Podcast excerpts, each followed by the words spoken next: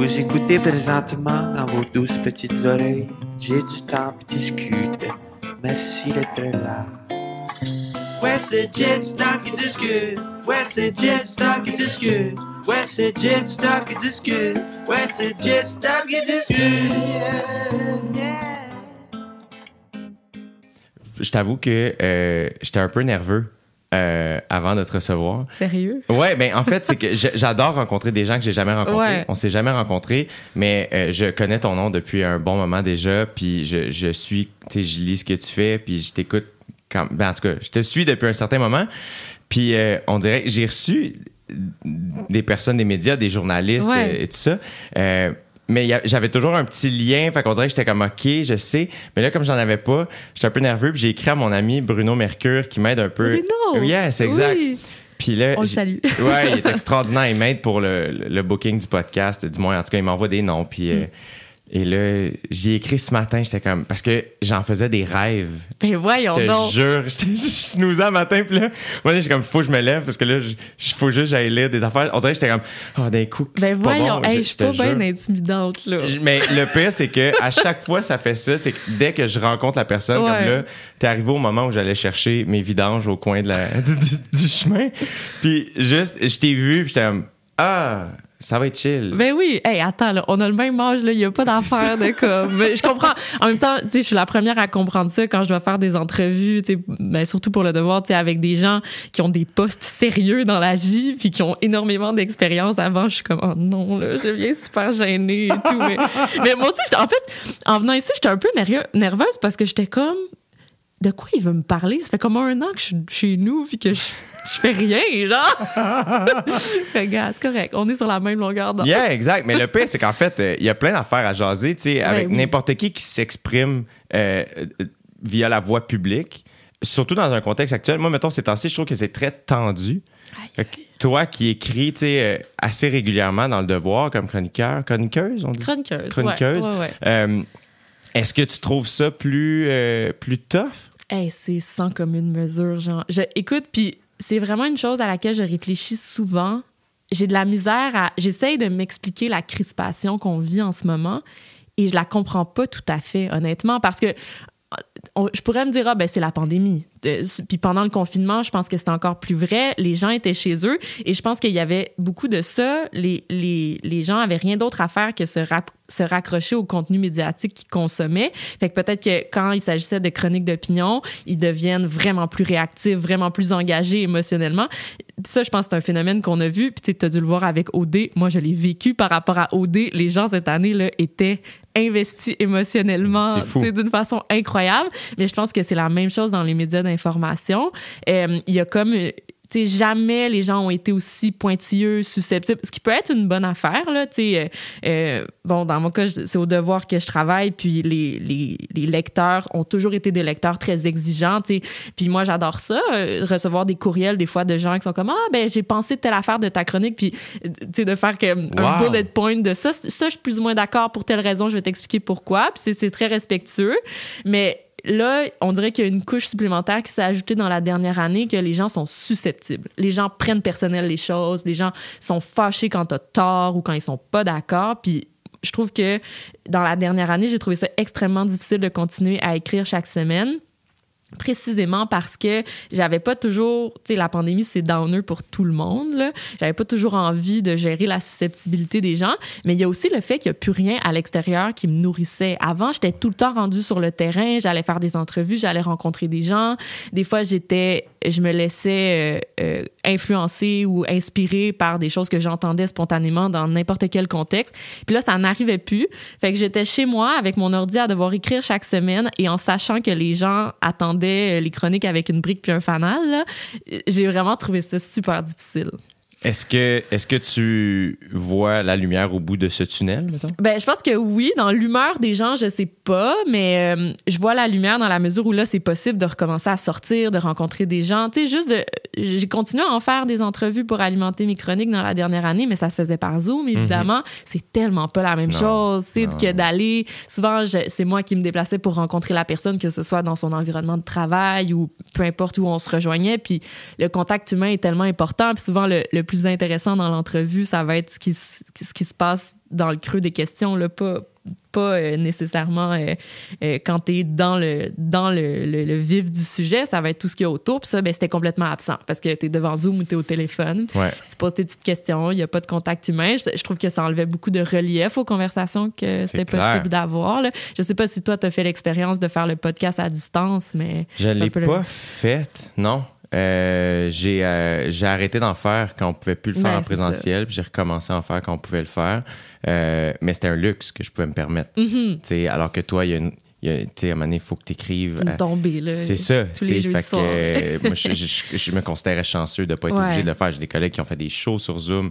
Moi, encore une fois, c'est un luxe de pouvoir dire Ah non, je vais attendre. Hey, tellement. complètement un luxe, complètement un privilège. Ouais, complètement. J'avoue que la tombée, le, le- puis tu sais, de, de toute nature, là, moi c'était une tombée de journal, mais j'imagine des gens qui faisaient des shows ou n'importe quel type de performance, d'être toujours dans un, un mode production, création, dans une situation comme celle qu'on a vécue dans les 15 derniers mois, là, il y avait quelque chose de l'ordre du supplice de la goutte. Là. Oui. C'est vraiment comme on était tous plus introspectifs, tous plus déprimés. Bon, c'est sûr que je dis ça, puis je suis très consciente qu'il y a des situations bien pires que ça, Ouais. là. mais il y a, y a quelque chose. Moi, je me suis rendu compte que euh, le rythme de production et de consommation de l'information et même de la culture était complètement absurde pendant la pandémie, mais il fallait le soutenir quand même, sur- souvent même en tournant à vide parce que l'actualité a comme un peu pris un break. On dirait qu'on ne parlait que de la pandémie. Euh, Puis ça, moi, j'ai trouvé ça vraiment pénible. Euh, j'ai pensé arrêter à un moment donné. Ah ouais? Ah ouais. J'ai vraiment passé proche de lâcher ma chronique euh, au devoir, là. vraiment, vraiment. Je me disais, à quoi? Bon? J'ai supprimé mes comptes de réseaux sociaux. J'avais plus le goût d'écrire parce que je me disais, ça sert à rien d'écrire si je peux pas aller à la rencontre des gens. Puis, euh, ouais, j'ai vraiment passé à un cheveu d'arrêter. Puis qu'est-ce qui te fait continuer? Euh, je, je sais pas. Je pense que je me disais, voyons, là, soit, prends sur toi, là. Tu sais, je pense qu'il y avait beaucoup de ça. Je pense qu'il y a eu beaucoup de la, bienveillance de Marie-André Chouinard, qui est la rédactrice en chef du Devoir, qui a été très à l'écoute quand j'ai eu besoin de lui en parler, là. Tu sais, qu'elle fait vraiment un, travail exceptionnel. Puis elle, elle s'occupe bien de ses chroniqueurs, là. Puis, tu sais, j'en ai parlé. J'ai dit que je trouvais ça quand même vraiment difficile. Puis, euh, ben, j'ai fini par passer à travers. Mais je, garde un scepticisme. Je pense que ça, la dernière année m'a appris que euh, peut-être des fois, l'impératif de parler chaque semaine, c'est vraiment pas, c'est vraiment pas nécessaire. C'est le, moi, c'est quelque chose que je me suis beaucoup posé comme question. Puis euh, je trouvais ça intéressant parce que j'ai Bruno m'a laissé savoir, du moins, euh, que, que c'était un questionnement que tu avais à faire. Ah, est-ce que est-ce que c'est vraiment ça que je veux, euh, écrire à chaque semaine? Est-ce que c'est que c'est trop? Est-ce est-ce que je participe à un bruit ambiant? Euh, qu'est-ce qui fait que. Parce que qu'est-ce qui fait que finalement tu le fais? C'est une bonne question, puis c'est une question honnêtement que j'ai pas encore résolue dans ma tête. Euh, surtout que des fois, je trouve que le, journalisme d'opinion peut être très toxique. Là. Euh, moi, j'essaye de faire en sorte que non dans ma propre pratique, mais des fois, je me dis est-ce que je me convainc que je fais mieux que les ben pas mieux que les autres mais est-ce que je me convainc que je fais ça avec euh, probité et tout et euh, et intégrité juste parce que je veux continuer à alimenter mon mon ego un certain ego ou alors est-ce que je vois vraiment une utilité à mon travail? Je comprends tellement. Et pourtant, euh, puis là, je diminue pas ce que je fais, mais j'ai l'impression que dans ton cas, c'est beaucoup plus. T'es beaucoup moins dans l'ego qu'un dude qui fait un centre belle. Tu sais, tu comprends dans le sens où moi, cette question-là revient beaucoup, beaucoup, beaucoup. Euh, parce que je pense aussi qu'on on travaille pas tout à fait dans le même milieu, mais somme toute, c'est c'est assez Semblable, semblable. oui. Euh, puis c'est un milieu qui attire beaucoup de gens euh, égomaniaques, tu sais. euh, puis moi, c'est quelque chose qui m'effraie. Mais j'ai l'impression que, du moins, je connais pas tout le monde au devoir, évidemment, mais les quelques personnes que j'ai rencontrées qui travaillent au devoir, puis je trouve ça cool que tu, tu parles de ta rédactrice en chef comme quelqu'un de bienveillant, euh, parce que ça, ça se sent quand même dans, dans l'équipe que vous avez, tu sais, les Dominique Tar- Tardif, Oui. Amélie Pineda, euh, toi, il y a- tu sais, il y a différentes personnes. Je trouve que ça se sent quand même dans l'équipe du devoir. Puis ça se sent aussi quand on lit le devoir. Ouais. Il y, y a une rigueur qui est assez Oui. évidente. ça c'est sûr mais par exemple les chroniqueurs, on n'est pas vraiment dans l'équipe. Ça, ça, c'est une autre affaire que j'ai trouvé difficile. Puis c'est pas une critique que je fais, là, c'est vraiment un, un- juste un état de fait. Ouais. Euh, on est vraiment chacun de notre côté, nous. Le- puis là, pendant la pandémie, tout le monde était chacun de son côté, en l'occurrence. Mais tu sais, normalement, les journalistes, ils sont dans la. Puis les bons rédacteurs en chef, même les correcteurs, réviseurs, tout ça, sont dans la salle de rédaction, sont ensemble, ils se parlent.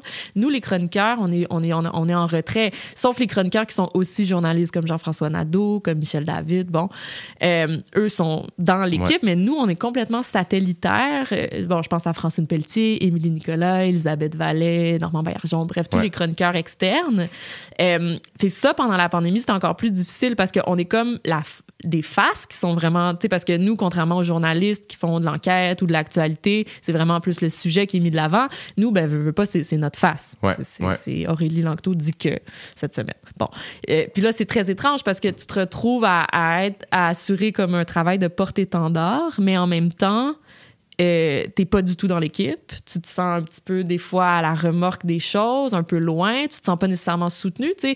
Euh, ben oui, dans la mesure où, comme je disais, Ouais. Marie-André Chouinard, très bienveillante, très présente, mais c'est ça, tu sais. Puis quand il s'agit d'aborder des situations, des, des sujets délicats, t'es vraiment tout seul après avec, le, avec les problèmes que ça Ouais. peut engendrer. Euh, moi, c'est pas si pire, mais je pense à ma collègue Émilie Nicolas, là, qui, tu sais, qui mange euh, chaque semaine un char, là, tu sais, incroyable de, de haine. Euh, puis je me dis que notre rôle périphérique est un peu euh, fait en sorte qu'on on vit un peu ça dans la solitude, puis c'est- difficile. Je- fait que, oui, il y a une impression de cohésion là, quand tu regardes un journal, puis là, ben c'est encore plus vrai depuis la pandémie. Euh, on était quand même tous dans notre coin là, à travailler, puis c'était vraiment pas évident. Moi, j'ai vraiment pas trouvé ça évident. Mais c'est clair, mais il y a quelque chose d'admirable dans le fait de continuer à s'exprimer comme tu le fais, mettons. Il y a, y a- il y a ça aussi, je trouve, le, le fun chez les chroniqueurs, chroniqueuses, c'est que euh, on peut... euh, vous allez... J'admire la, la rigueur journalistique puis l'espèce de neutralité. Euh, mais il y a quelque chose de cool de quelqu'un qui va au bat, puis c'est un peu ça le rôle du chroniqueur, pour le meilleur et pour le pire. Oui, oui, complètement. Euh, mais tu sais, mettons, moi, quand tu vas au bat, je- je- on dirait que j'ai l'impression que tu vas au bat pour ma gang, entre guillemets. là. Ouais. Je- Puis euh, on dirait que je suis comme reconnaissant, Ouais. mais euh, est-ce que tu as toujours été comme ça? Puis qu'est-ce qui fait, justement, dans un contexte plus difficile, que tu es comme, fuck off, je, retourne au bat, tu sais?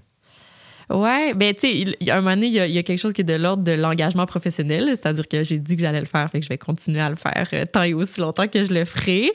Mais moi, je trouve que des fois, j'ai ben puis je peux le dire, j'ai pas, j'ai pas de honte à ça, mais tu sais, moi, ça m'est arrivé là, de manquer de courage, tu sais, de, dire non, cette, cette semaine, je peux pas aller pour ça.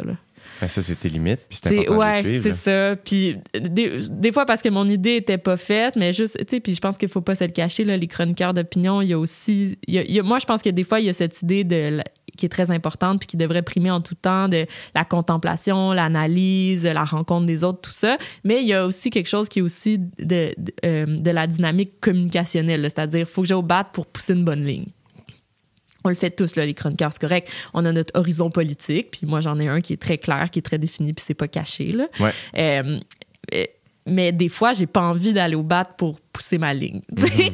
Parce que je me dis, non, je suis fatiguée, là, j'ai pas envie de gérer des, des courriels, j'ai pas envie de gérer euh, d'autres chroniqueurs qui vont sauter dans le bateau, j'ai pas envie. Fait que moi, ça m'est arrivé là, de juste me dire, non, cette semaine, je vais pas aller sur le sujet chaud de l'heure. Premièrement, parce que j'ai rien à dire. Deuxièmement, parce que ça me tente pas. Fait que non, je, je, je, je- je le fais pas tout le temps, là, de le prendre. Mais ça euh, aussi, c'est admirable, tu sais, de, de, de, de faire, hey, je vais, je vais prendre le temps d'y penser. Ouais, ça oui. Ouais, euh, ça, ça moi, c'est une limite très claire que je mets là. Puis euh, je, souvent, je sais qu'au journal, ils préféreraient que j'aille sur le truc chaud de la semaine. Puis moi, je suis comme, non, j'ai vu un livre, j'ai lu un livre cette semaine, j'ai envie de parler de ça plus tôt. je, je, je sais pas, mais c'est correct. Puis il y a une il y a une conséquence directe, c'est-à-dire que je sais que quand je vais un peu en marge du sujet chaud, du sujet clickbait, ben il y en aura pas de clic justement. Puis- Mais c'est quoi ta, ta vision là-dessus? Parce que moi, il y a une partie de moi qui fait. Euh, des fois, je sais qu'il y a des sujets chauds euh, dans lesquels je vais embarquer parce que je comme j'ai l'impression que ça vient me chercher. Mm. Et il y en a d'autres que je fais, je, je sais que c'est un sujet chaud puis j'ai pas envie d'y aller. Mm. Mais je veux pas y aller. Je veux pas être le gars qui est comme qui aime pas Justin Bieber parce qu'il est pop, là, tu sais, tu comprends Ah ce que ouais, je veux mais dire? non, mais non, c'est ça. Euh, fait que là, c'est de trouver mon espèce d'intégrité là-dedans. De, ah, pourquoi j'ai pas envie de parler de telle affaire ou pourquoi j'ai pas envie d'engager sur telle affaire? Euh, toi, j'ai l'impression que avant, là, mettons, là, les, les gros sujets, ça pouvait durer quelques jours, Mm. voire quelques semaines. Hier, je parlais avec Christiane Charrette. J'ai la chance de faire de la radio avec elle. Puis bon, on parlait de son entrevue avec Bernard Landry en Ouais. 2003. Euh, On en parle encore. On en parle encore. Puis à l'époque, elle m'expliquait, il n'y avait pas de réseaux sociaux. Elle expliquait, elle, comme, il en avait parlé pendant trois semaines. Ouais, ouais. À la télé, dans les journaux, tout ça. Puis je suis comme, il n'y a rien qui dure trois semaines aujourd'hui. Non, Rien. rien. D'une indignation à l'autre sans cesse. euh, euh, C'est mais quoi ton take là-dessus? ah, moi, je trouve ça pénible, tu sais. Puis c'est une des raisons pour lesquelles j'ai beaucoup remis en question le travail que je faisais. C'est que des fois, j'ai l'impression que mon travail, ça consiste à écrire, tu sais, dans le sable avec un bâton. Puis là, la vague, là, elle arrive, puis elle efface tout, puis on recommence. Genre, des fois, je me sens vraiment comme ça. Puis dans ce moment-là, puis tu sais, je comprends. Dans, tu sais, quand tu parles d'une posture à partir de laquelle tu veux plus de justice sociale, tu veux euh, critiquer certaines choses, la répétition, c'est important. Ouais.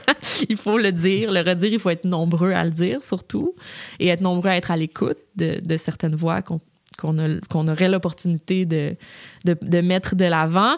Mais des fois, je me dis, est-ce que c'est vraiment, est-ce que c'est vain? Est-ce que les, les canaux puis la configuration des médias fait en sorte que rien ne peut être entendu, vraiment? Tu sais, ça, moi, je me le demande sincèrement. Après, je pense pas que c'est vrai parce qu'on voit quand même que les choses changent. Là. Sur le plan de la représentation, en tout cas, les choses changent. On voit de plus en plus, euh, de plus en plus de personnes racisées qui s'expriment dans l'espace public. De- on est de plus en plus capable d'aborder les, les, les questions en lien avec la diversité sexuelle, la diversité de genre, tout ça. On le voit évoluer, les questions féministes aussi. Euh, mais après, la représentation, c'est pas tout. Hein? C'est bien beau avoir plein de voix qui disent des choses dans les médias, mais est-ce que matériellement les conditions de vie des gens changent? C'est une autre question. Euh, Puis moi, c'est ça que je trouve le plus difficile, c'est l'espèce de, de pari. Est-ce que ça sert à quelque chose de continuer à le faire ou est-ce qu'on fait ça pour nous-mêmes, pour alimenter la machine médiatique et se donner l'impression qu'on a fait entendre plus de voix puis qu'on a, qu'on a contribué au débat démocratique? Ça, je n'ai pas, pas de solution. J'en suis pas sortie. J'étais encore là-dedans. Mais euh, je partage tous tes questionnements, puis il y a une petite partie de moi qui fait Voyons que je suis indigné de même à 29 ans. Tu sais, Ouais. euh, Il y a ça aussi, l'espèce Ouais. de. euh, je- je- on n'est pas patient. En tout cas, moi, je me considère euh, Non, pas non. patient. Euh, puis j'ai envie que ça change vite. Puis je suis comme, je trouve que, là, je- en tout cas, là, des fois, je pars dans mes affaires, puis tu sais, tu utilises les mots, le système est ankylosé, puis je suis comme, c'est quoi le système? Oui. C'est quoi ça? Le comprend-on? C'est Ouais. ça. Ouais, des fois, ça devient aussi des, des croyances à l'emporte-pièce. Moi, j'essaie de faire attention à ça. Puis aussi, tu sais, je regarde les gens qui ont un métier qui est sur le terrain, puis je me dis, qu'est-ce que je fais, là? Tu sais, comme, à quoi... Tu sais, je vais beau être là puis taper du pied. Tu sais, les infirmières, les organisateurs communautaires, les, les organisateurs syndicaux, les... Tu sais, comme... Des fois, je me dis, le relais médiatique, à quoi il sert? Je je le sais pas. Je sais vraiment pas. Ben, je pense qu'il sert à quelque chose, mais euh, en effet, un peu comme quand tu parlais de la représentation, tu sais, la, Mm. la représentativité, c'est, c'est comme euh, le, le tip of the iceberg. tu sais. Ouais. Puis je pense que euh, les personnes dont tu viens de parler, euh, ils ont besoin de, de porte-voix dans les médias qui s'expriment pour doute. eux parce qu'eux sont occupés à autre chose. À faire les c'est choses. ça. C'est ça qui est space. Fait que je pense ouais. un- on a comme chacun nos rôles. Mm. J'ai l'impression que tu incarnes très bien le tien. Tu sais, je veux dire, ça prend du courage de sortir un livre qui s'appelle Les libéraux n'aiment pas les femmes. Oui, ça fait quand même six ans. J'en ai pas écrit d'autres depuis, t'as remarqué? Quand même, tu sais, c'est un. C'est. euh, Ouais, ça prend, le mot, c'est vraiment du courage, là. Faire, Ouais, hey, c'est ça que c'est. On va appeler un chat un chat. C'est comme ça que je me sens. Euh, tu joues pas de game, t'es pas en train d'être. euh, c'est pas. Puis c'est pas que t'es impoli, c'est comme, hey, ça semble être ça. Fait que je vais Ouais. dire que c'est ça, tu sais. Ouais, ouais, ben écoute, ce, ce livre-là, là, peut-être pour situer un peu, il partait d'un constat empirique, là. C'était de dire, OK, ben le gouvernement libéral de Philippe Couillard et avant lui, les libéraux de Jean Charest, qui ont été au pouvoir pendant presque 15 ans de façon quasi ininterrompue, là, euh, ont systématiquement appliqué des politiques budgétaires qui défavorisaient les femmes. Pourquoi? Parce que les femmes sont plus nombreuses à travailler dans les services publics, les enseignantes, les infirmières, toutes les travailleurs, travailleuses du secteur public, euh, et parce que en contrepartie, les mesures de relance économique ou de stimulation de l'économie étaient euh, injectées dans des secteurs qui favorisaient davantage la main-d'œuvre masculine, comme la construction, le développement des infrastructures, les nouvelles technologies, ce genre d'affaires-là. Et donc, en, à ce moment-là, c'était en 2015, et puis l'Institut de recherche et d'information socio-économique, l'IRIS, avait euh, euh, fait l'analyse des différents documents budgétaires entre 2008 et 2015 et avait constaté qu'à force de la répartition des mesures de compression et de relance, ben, il y avait un fossé de plusieurs milliards de dollars qui s'était créé entre les hommes et les femmes euh, au Québec. Donc, puis ça, c'est un constat qui a été partagé dans les autres pays aussi. Hein. L'ONU, euh, l'Observatoire sur les, sur les inégalités de l'ONU, a fait ce constat-là après la crise financière de 2008 en Europe. Euh, les pays qui avaient appliqué des politiques d'austérité très sévères ben, ont vu les écarts, économiques entre les hommes et les femmes s'agrandir. Et en plus, leur relance a été euh, beaucoup plus lente. Donc, c'est des politiques dont on connaît l'impact et on les a quand même appliquées au Québec encore et encore, euh, si bien qu'on a créé des inégalités entre les hommes et les femmes qui sont ben, qui vont être encore à combler. Puis je pense qu'on le voit en ce moment. Là, on est dans un nouveau cycle de négociation du secteur public et c'est la même chose. On a changé de gouvernement, mais à mon avis, on n'a pas du tout changé de régime idéologique sur ces questions-là. Et puis c'est encore la même chose. On demande aux infirmières, on demande aux enseignantes, on demande aux éducatrices de CPE de faire plein de concessions. Alors que, puis tu sais, c'est tellement ironique de vivre ça après une pandémie mondiale dans laquelle on s'est rendu compte à quel point notre dette envers les personnes qui soivent, qui lavent, qui éduquent était grande. Ouais. Moi, ça, ça me sidère. Vous avez, vous avez le culot de demander aux infirmières de faire des concessions sur leur convention collective après l'année qu'on vient de vivre. Moi, ça, je suis comme, mais c'est Ah, mais c'est un niveau de déconnexion qui, qui, qui, qui est incroyable. Qui a aucun bon sens. Puis euh, ça. À un moment donné aussi, c'est qu'on dirait que les, les, les bottines ne suivent pas les babines. C'est Ah, comme, ouais. Hey, merci aux gens. première- nos anges gardiens. Ouais. Ouais. Mais ça, ça euh, je pense que c'était prévisible, là, cela dit. Euh, moi, je Mais le, ça je le voyais. gosse. Ouais. Ça gosse. J'étais d'un gala. Puis tout le monde qui recevait un prix était comme vraiment ce prix-là va aux gens. Puis j'étais comme c'est correct que tu le dises. Là, je critique pas les gens qui vont gagner des prix, là, mais j'aurais peut-être fait la même chose. Mais il y a une partie de moi qui était comme on rembarque tous dans nos beaux chars pour tourner dans nos belles maisons, Ouais. ne pas aller aux premières lignes. Mais, mais ça, c'est correct. Tout le monde n'est pas obligé d'être à la première ligne. Mais on peut-tu payer correctement le monde qui est là? Puis, ben, pas, juste les payer, c'est aussi une question rendue là de dignité professionnelle. là. Combien, là, dans les dernières années, et là encore plus depuis la pandémie, combien de fois j'ai entendu, des infirmières ou des travailleuses de la santé ou même des travailleuses sociales, dans le réseau public qui m'ont dit, mais en ce moment, je suis pas capable d'offrir des services à la hauteur de mes compétences professionnelles. C'est honteux les conditions dans lesquelles on me force de, trava- de travailler. Et, et, et franchement, tu sais, puis je pense pas, moi je pense que la population, ils sont vraiment du bord de ceux qu'on a appelés les travailleurs, travailleuses essentielles, qui l'étaient bien avant la pandémie, là.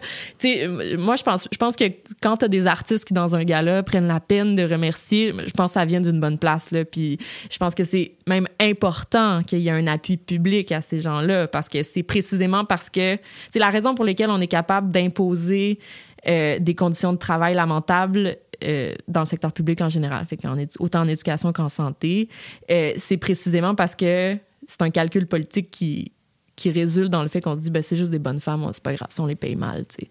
Mais là si la population commence à dire hey hey, c'est pas mal plus important ça que n'importe quel crédit d'impôt à l'industrie pétrolière là.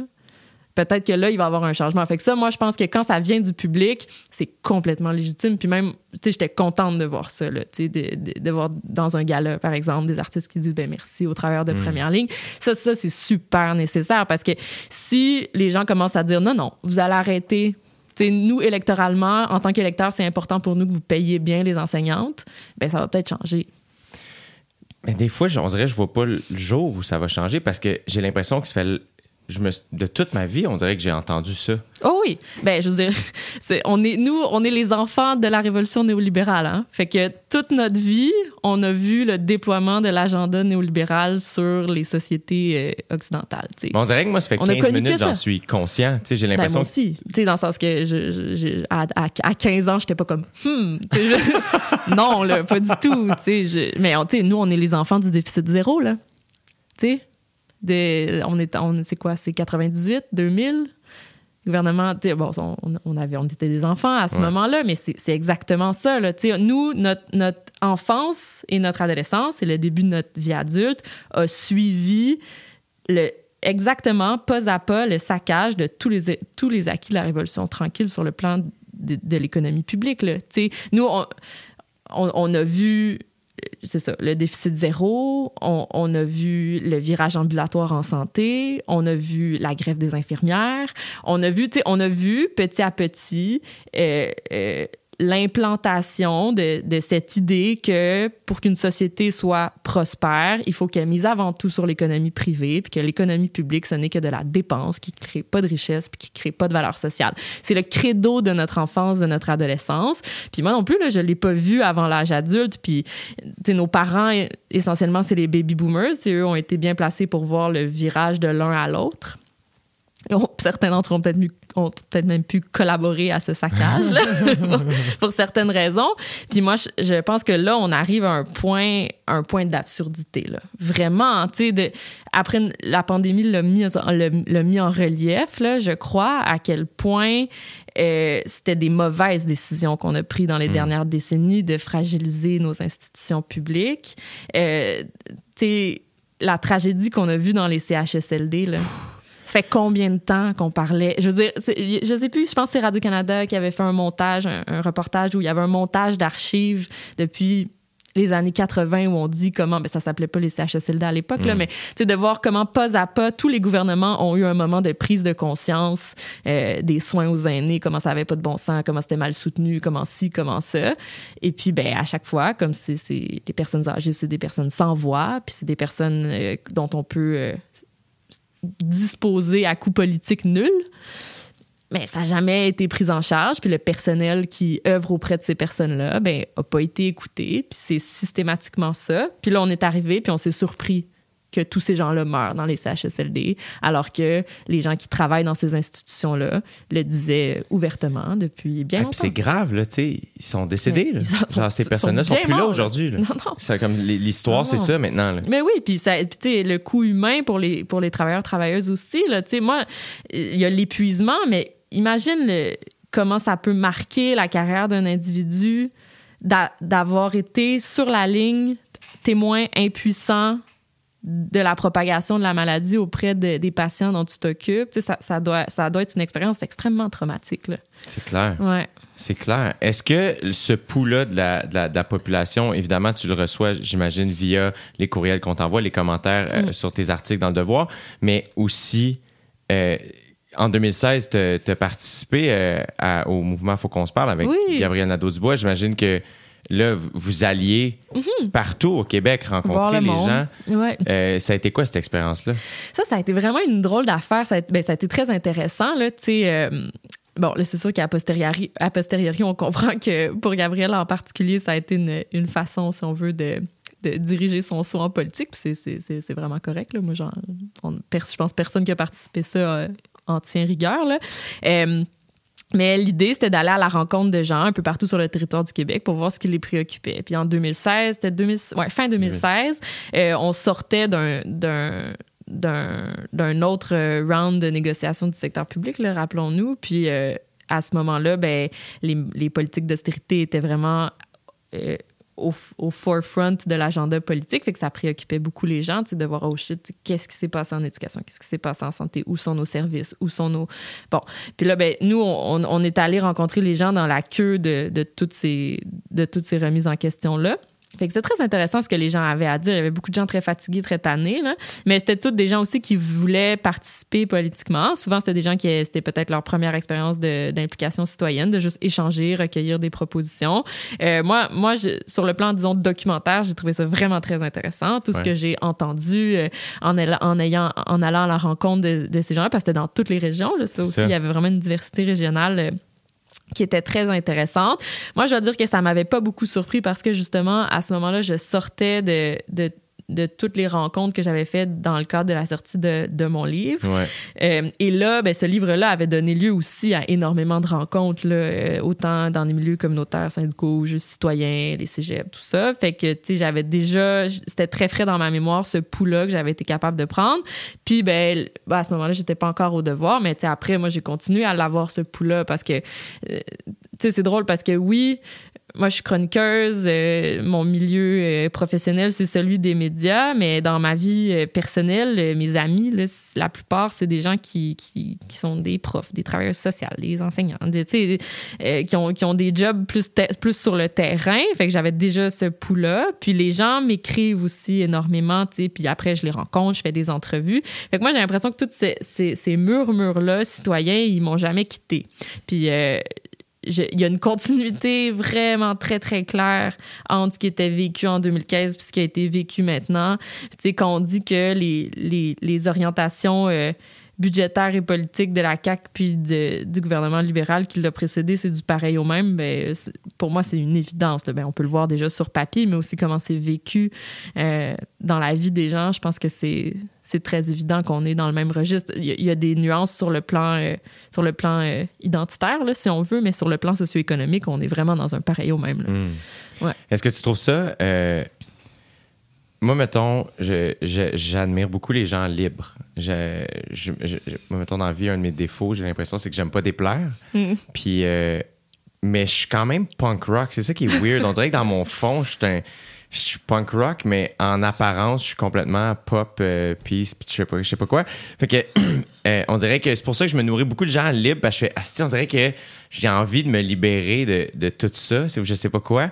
Euh, Est-ce que, tu sais, le, le fait de t'exprimer en, en- en montrant ton visage, en, en- ton vrai nom, en étant toi-même, montrer, hey, c'est ça mes idées, puis je critique sincèrement des gens par bienveillance pour ma nation, mettons là qu'on met ça Ouais. big picture, ça peut quand même t'attirer justement des foudres de certaines personnes qui peuvent faire peur, en gros guillemets, ici. Comment tu vis ce rapport-là?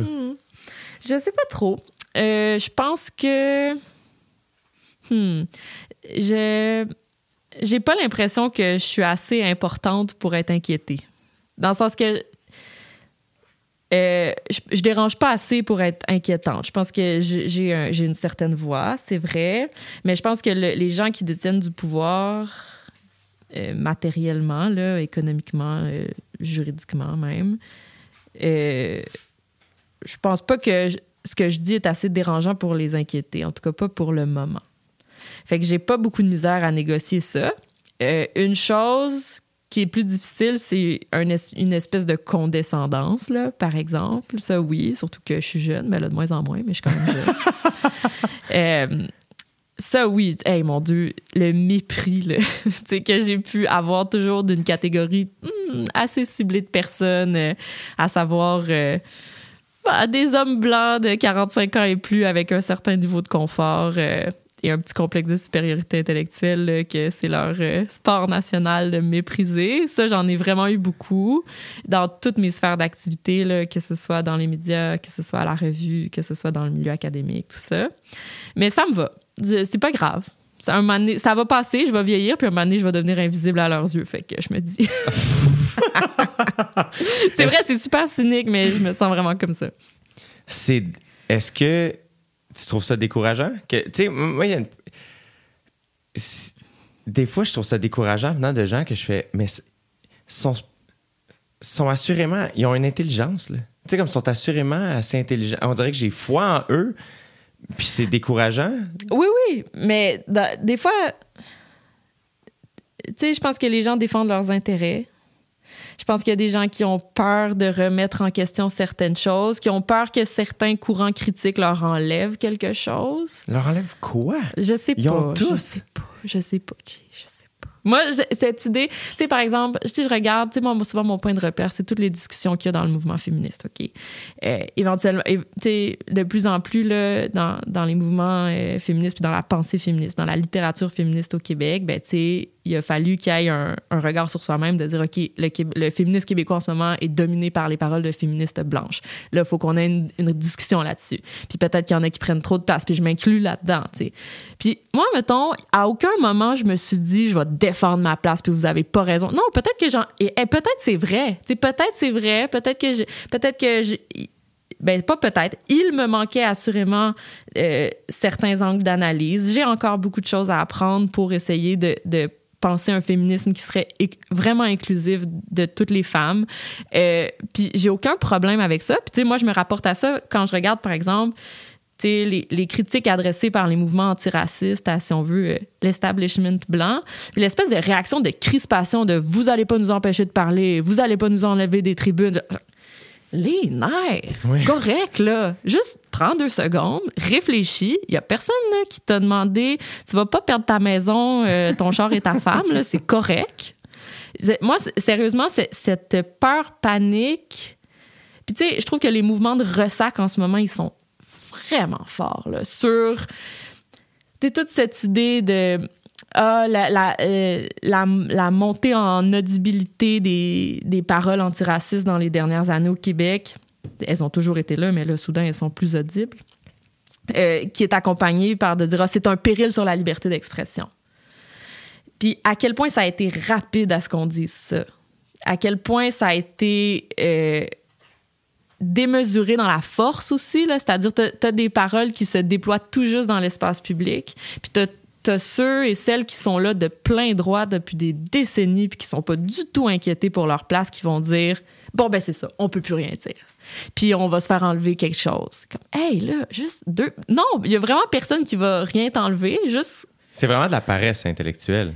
Ouais, ou peut-être de la peur, ou alors.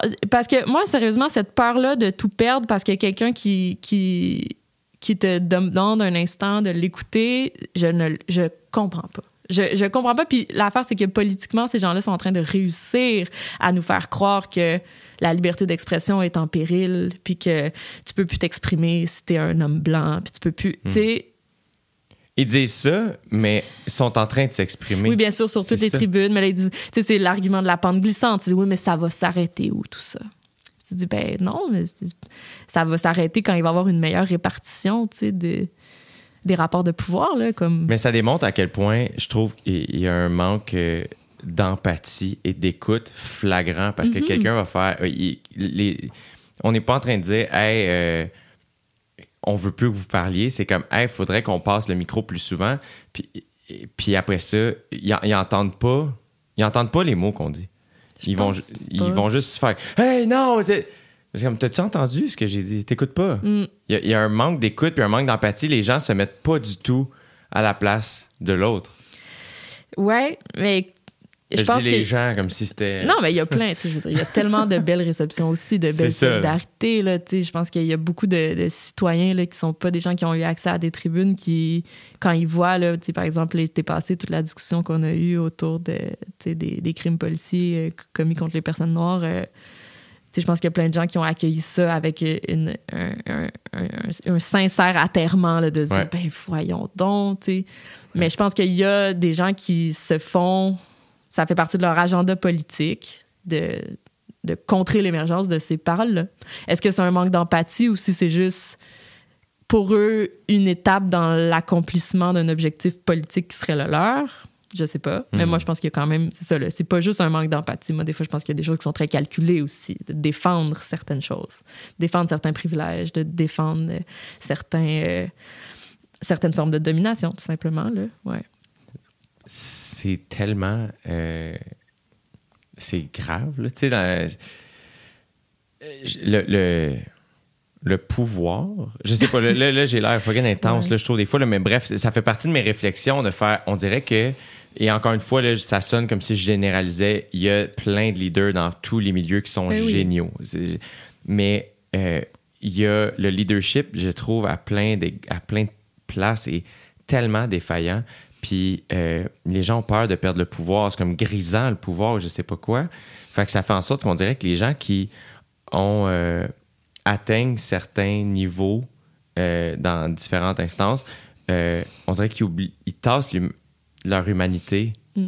Écoute, ça, je sais pas parce que j'ai jamais été dans ces lieux de pouvoir-là. Je pense que c'est vrai que j'ai une certaine quantité de pouvoir du fait que j'ai accès à l'espace public, mais tu sais, les hauts lieux de pouvoir, je les connais pas. Fait que je sais pas comment sociologiquement ça s'organise. Tu sais, je, je sais pas, je sais pas comment ça se passe dans un gouvernement. Je sais pas comment ça se passe dans sur le conseil d'administration d'une grande entreprise. J'en ai aucune idée comment ça opère psychologiquement sur les individus. Euh, mais chose certaine, c'est sûr que les formes d'organisation qui sont très hiérarchiques, qui permettent de, concentrer une grande quantité de pouvoir entre les mains de un ou plusieurs euh, ou certains individus, ben c'est vrai que c'est sûr que ça amène à une déconnexion, puis ça amène tout simplement à la défense des intérêts de classe des gens qui sont au sommet de cette pyramide-là. Quand tu as de l'argent puis du capital à défendre, ben tu le défends au détriment de ceux qui veulent le, redistribuer. Puis ça, hmm. ben c'est c'est pas nouveau là, c'est l'histoire du capitalisme moderne, c'est juste ça. C'est space. Ouais, mais moi, il y a toujours, tu sais, quand, on est là à se perdre dans des débats très acrimonieux sur comment on peut plus rien dire et tout, des fois, je suis comme, OK, guys, on est à 50 ans de l'extinction de la vie humaine sur Terre. Là. Va falloir. Ah. Tu sais, va falloir qu'on. Non, mais c'est vrai. C'est- pas juste une vue de l'esprit. C'est la vérité.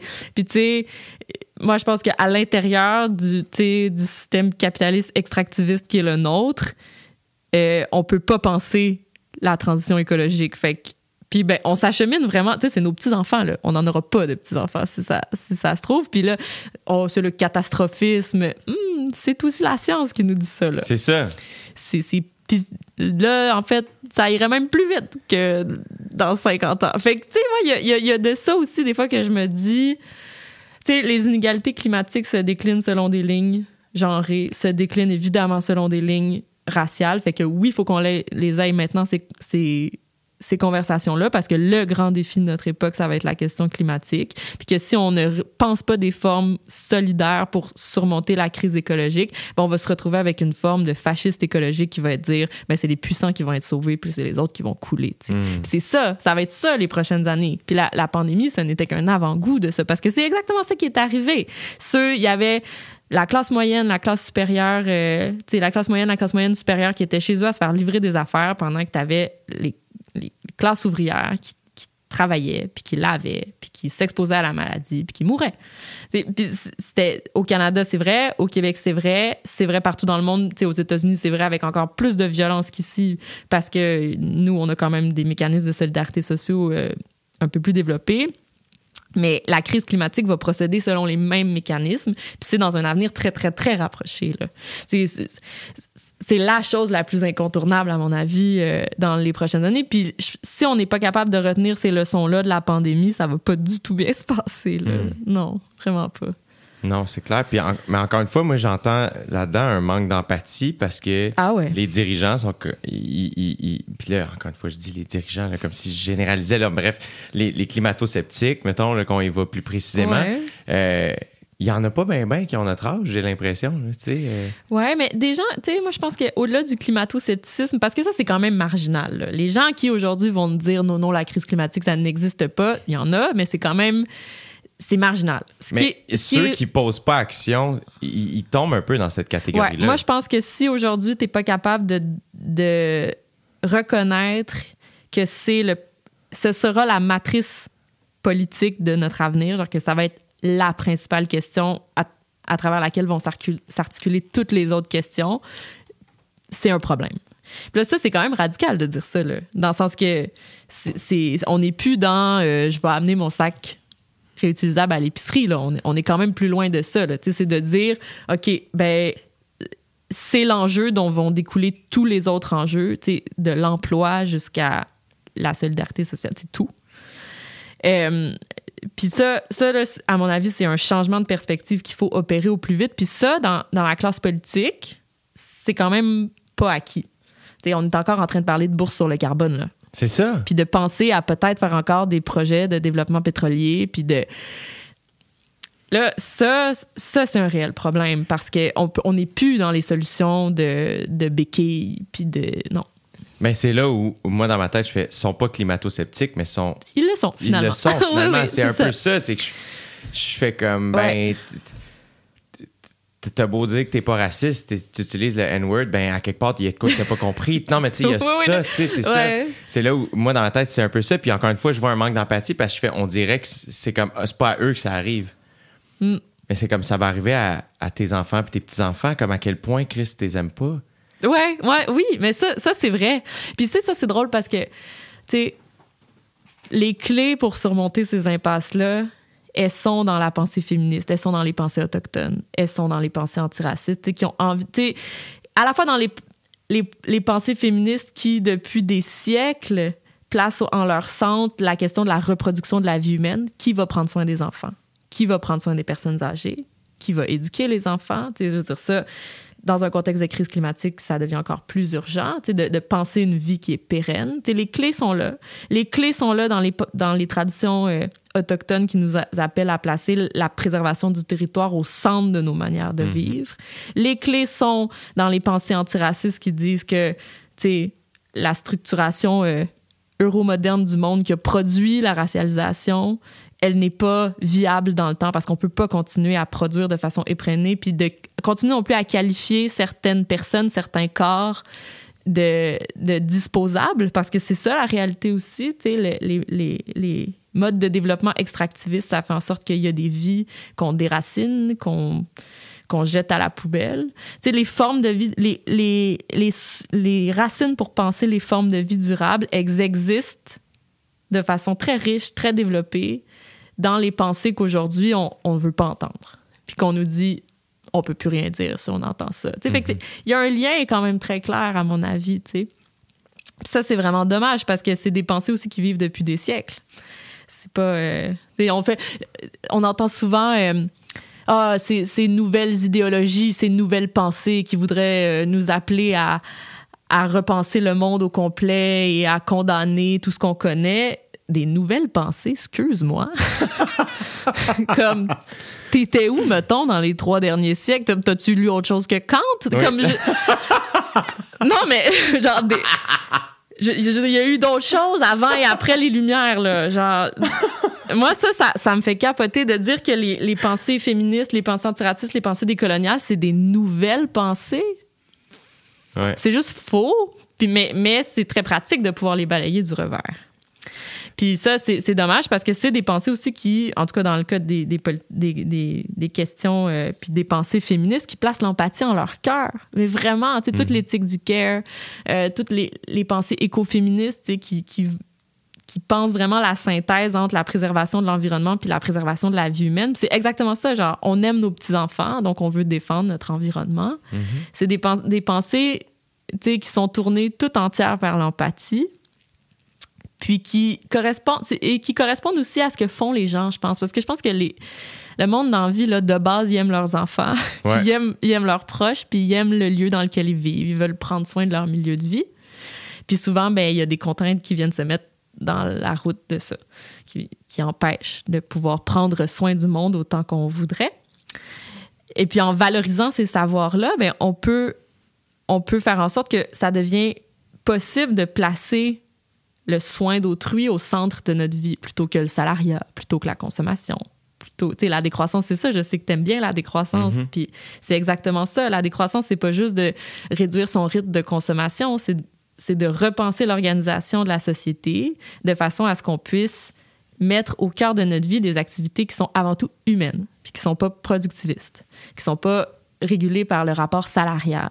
C'est de dire, ben, que ce soit possible pour quelqu'un de dire que je vais, je vais ma, contribution à cette vie, ça va être de prendre soin de mon potager, puis de reboiser euh, ma terre ou, ou de m'impliquer dans le groupe communautaire euh, qui fait du sens pour moi dans ma collectivité, tu sais. Puis ça, ben, les clés pour être capable de mettre en œuvre ça, elles existent dans une pensée qui est aujourd'hui euh, diabolisée, marginalisée, puis c'est quand même dramatique, à mon avis.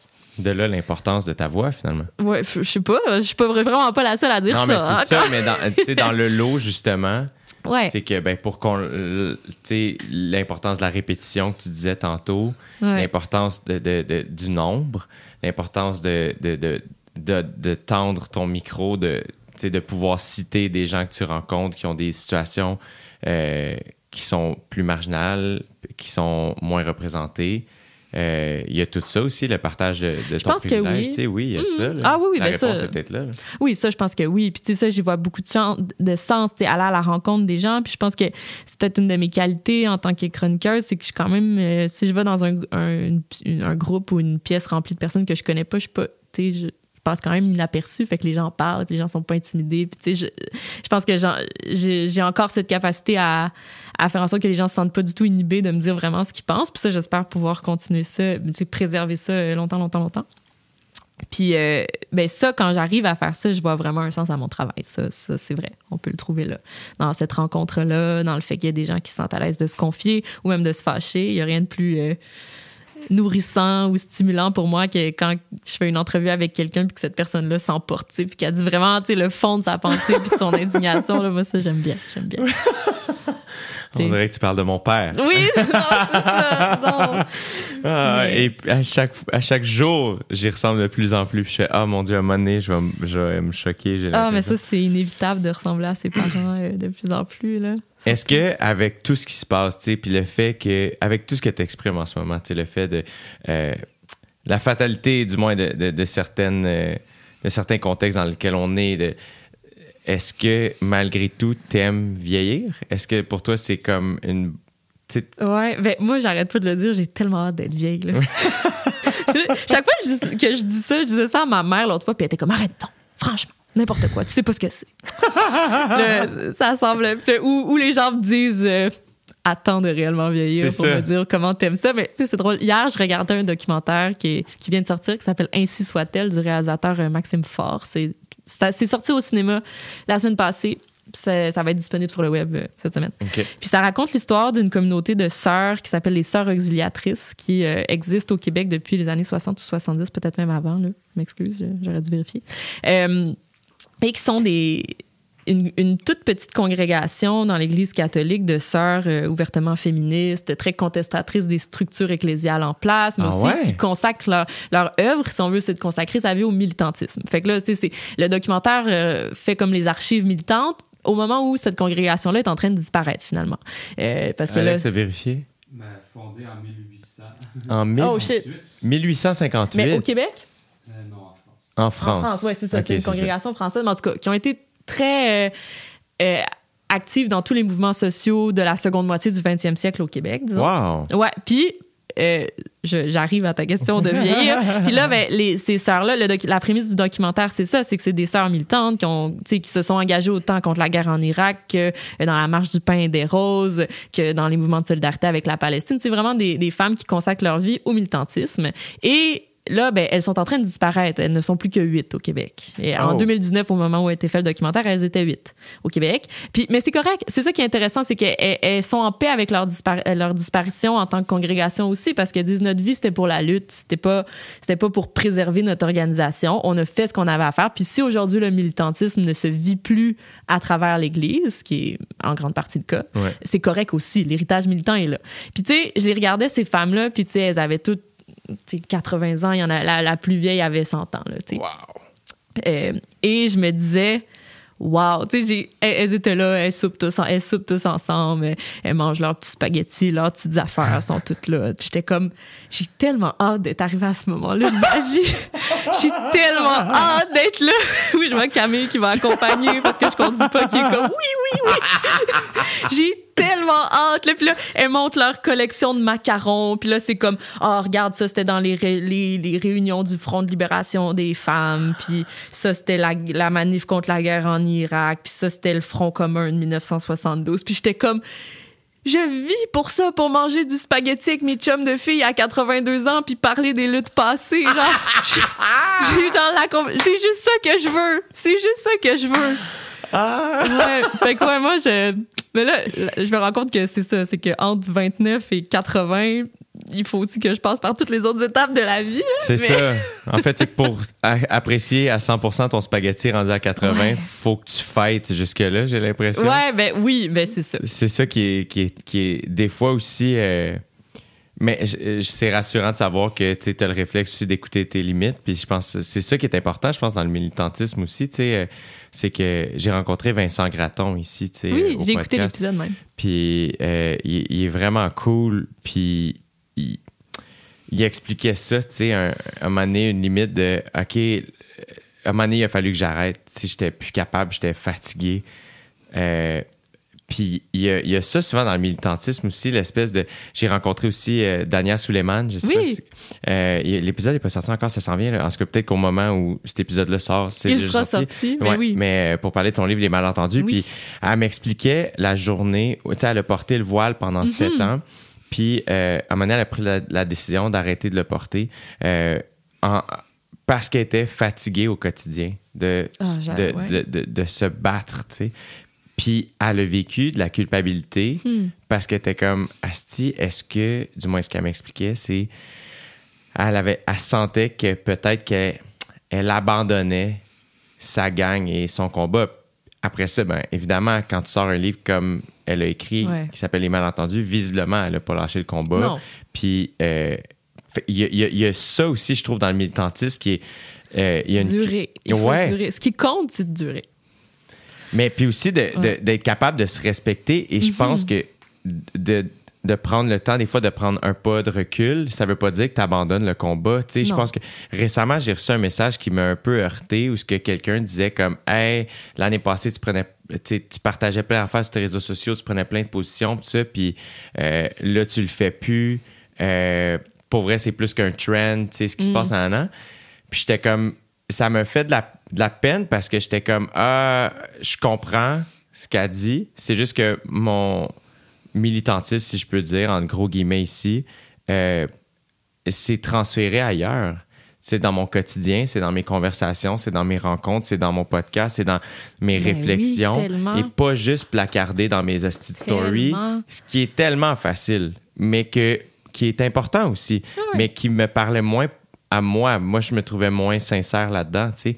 Euh, Fait que, fait que sur le coup, ça m'a fait de la peine. Puis après ça, j'ai juste, ça m'a fait réfléchir. Puis j'étais comme, ah, ben, je fais encore, je fais encore attention? Est-ce que, puis j'étais comme, ça fait tellement encore partie de mes réflexions, tout ce qui s'est passé dans la dernière année et demie, que peut-être que pour elle, elle le voit pas, puis elle a le droit, Ben oui. mais j'ai pas à j'ai pas à me remettre en question tu sais je me suis remis en question puis c'est parfait de le faire mais après ça j'ai juste ma ma conclusion était ah non je continue à, à, à fighter de la manière que moi je le fais aussi tu sais, qui est d'une manière des fois moins frontal que d'autres Ben oui. Puis tu utilises, je pense que c'est tellement plus euh, productif d'utiliser euh, le podcast que d'utiliser les réseaux sociaux. Euh, en tout cas, moi, j'ai un rapport très, très intimiste au podcast. J'en écoute énormément. Puis à quel point, c'est un, un rapport à l'écoute qui est euh, vraiment dans, dans l'attention, là, beaucoup, une- qui demande une attention d'une plus grande qualité que celle qu'on accorde aux réseaux sociaux, disons. Ouais. Fait que, si tu te sers du podcast pour faire entendre des voix qui se déploient sur le long, là,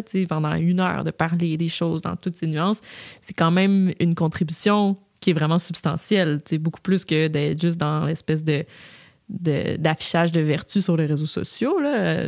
Puis, tu sais, faut pas oublier aussi que l'engagement, le militantisme, c'est à 99% du travail invisible. hein. C'est ça qui fait la différence. exact Tu sais, les gens, euh, les gens là, qui font, qui portent les mouvements, tu sais, les, les mouvements sociaux qui euh, euh, arrivent à notre connaissance à travers les médias après des, des- des grands coups d'éclat, comme ce fut le cas l'été passé avec Black Lives Matter, mais tu sais, tout, tu sais, puis même les, mouvements euh, de, de soutien de solidarité aux, victimes de violences sexuelles, tu sais, comme tous les mouvements sociaux, le mouvement étudiant en 2012, t- tous les mouvements sociaux qui prennent de l'ampleur le font pour une seule raison, et c'est parce que tu as des militants qui, pendant des années, jour après jour, font des organisations, font des réunions très laborieuses, se mobilisent, euh, sensibilisent les autres, vont tracter le matin à la sortie du métro. Tu sais, c'est ce qui, les mouvements sociaux sont jamais portés par un leader qui un jour dit se fait entendre par le bon média. Non, ça c'est c'est le produit d'un travail titanesque et complètement invisible qui se fait en amont. Ça, faut vraiment pas l'oublier aussi. ça. Là. Les figures de proue ont leur rôle à jouer. C'est un rôle qui est instrumental. Puis c'est vrai que les- je pense que les, les causes ont besoin d'avoir des porte-paroles, mais ce, ce rôle-là, il est instrumental. C'est pas la lutte. C'est- un outil dans le grand coffre à outils. Puis faut pas oublier que sans le travail qu'on ne voit pas, il n'y en a pas de mouvements sociaux. C'est vrai dans tous les mouvements. Écolos, syndicaux, euh, féministes, antiracistes, tous, tous, tous, tous, tous, c'est exactement ça. Puis, euh, tu sais, je pense que c'est vrai qu'en tant que média, on, a un- on peut avoir un rôle très positif à jouer dans tout ça. Euh, mais il faut pas oublier qu'on arrive au bout de la chaîne. On n'est vraiment pas au début de la ça. chaîne. tu sais. Ouais. ouais, ouais. Puis que sans tout ce qui vient avant, les conversations changent pas. Là. Tu sais, nous, on est, on est juste, on arrive au moment où on découvre que certaines lignes peuvent être pratiquées, certains chemins peuvent être pratiqués, de dire, OK, là, soudain, ça devient correct de dire ça. Fait qu'on va dire ça. Puis ça devient correct d'avoir un entretien avec euh, telle personne. Puis ça devient comme politiquement compréhensible d'avoir un interlocuteur qui va tenir tel genre de discours. Mais en amont de ça, il y a un travail euh, qui est immense et qui est, qui est constant surtout. Mhm. Puis ça, ça c'est le grand défi, c'est de durer. C'est pour ça que les, les sœurs auxiliatrices, je les ai tellement aimées. C'est des, des, combats qui durent une vie de temps. Puis qui, qui, sont souvent très ingrats aussi. C'est pas facile. C'est la vie militante, c'est la bisbille toujours. C'est C'est pas glam. là. non non mais non, c'est vraiment pas glam. Puis mais c'est c'est ce qui c'est ce qui le rend tellement nécessaire. Tu sais, C'est qu'il faut des gens qui, fait, qui font le travail de bras. Moi, en ce moment, je peux pas le faire parce que je suis journaliste, puis c'est- c'est ça que je fais. C'est un rôle à jouer, mais toute l'énergie militante qui est mise en amont, mon Dieu, c'est ça qui fait la, la vraie différence. Là. Mm.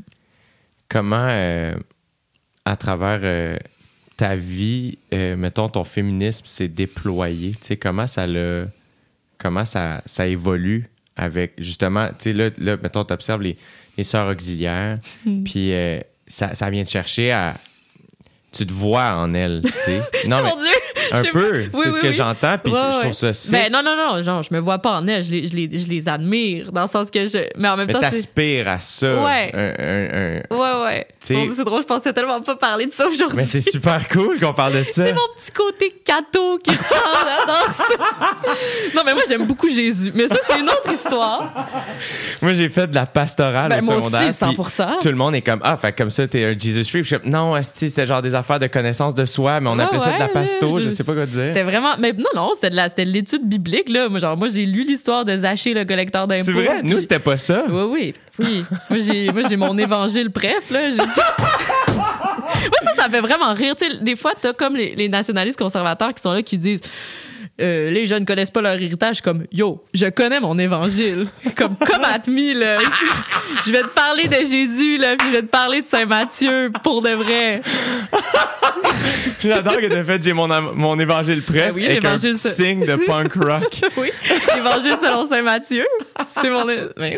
C'est quoi cet évangile? Ben, c'est, à mon avis, c'est, c'est l'évangile le plus socialiste. Là, on s'entend, le, le- le catholicisme et la chrétienté a un message très fortement socialisant, mais qui peut être interprété dans les différents évangiles d'une façon plus ou moins conservatrice.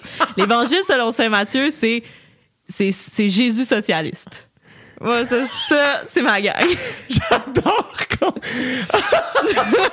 Ah, ce serait malade qu'il y ait un article euh, demain, genre Aurélie Langto. C'est incroyable. Ta, ta, ta, Euh, oui. Jesus. Freak. Non, mais je veux dire, moi, on n'est pas, c'est pas loin dans, dans, notre, dans nos lignées familiales canadiennes-françaises. Ça, là, là, je veux dire, moi, mes, mes parents sont allés à l'école chez les frères puis chez les sœurs, puis ma grand-mère était extrêmement religieuse puis tu sais me l'a transmis là, pas d'une façon euh, euh, rigoriste là, pas du tout mais je veux dire l'imaginaire chrétien judéo-chrétien j'allais à l'église tu sais je veux dire c'était c'était très présent puis ça fait partie de mon héritage là euh, Wow. sans- ben 100%. Puis c'est pas les gens ont l'air de penser que euh, notre génération, les milléniaux là, disons, ont été euh, c'est c'est à nous que ça s'arrête, mais moi je pense que ça vit vraiment euh, en nous là. Puis là, je, je suis pas en train de dire que je que je pratique, je suis pas Ouais. pratiquante là, ça, ça, non. Euh, mais la théologie chrétienne m'in- m'in- m'interpelle, me, me parle, je la connais, euh, elle a un sens. Puis tu sais, je pense qu'elle imprègne nos institutions de façon très très claire aussi, puis de nos services publics, puis même notre rapport à l'autorité. Là, beaucoup, là, je pense que c'est pas pour rien que la ministre de la sécurité publique était capable de dire, la vice-première ministre plutôt était capable de dire que les Québécois sont un peuple bien docile, mais il y a un héritage derrière ça. Ouais, ouais. Ben oui. À la fois docile et contestataire. Ben, puis même, ça apparaît dans la loi 21. Ouais, ben là, ça, c'est la grande négation de l'existence de, ce, de cet héritage C'est chrétien, ça. tu sais, qui tapisse nos institutions de bord en bord encore.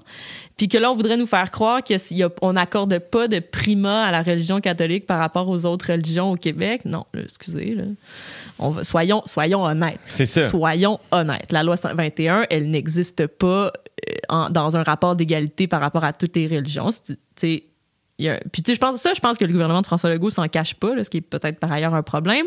Mais, mais tu sais, de dire, euh, nous, c'est- ici c'est chez nous, puis on a notre héritage bien chrétien, puis c'est ça. Euh, mais tu sais, faut être, tant que- je pense que tant que les Québécois seront pas en paix avec cet héritage-là aussi, ce qui peut être difficile effectivement parce que tu sais ceux qui sont les gens qui ont connu là, la grande noirceur sont encore vivants là, puis ça laisse des traces là, dans la Ouais. vie de quelqu'un, je pense. Euh, L'emprise de l'Église, c'est certain.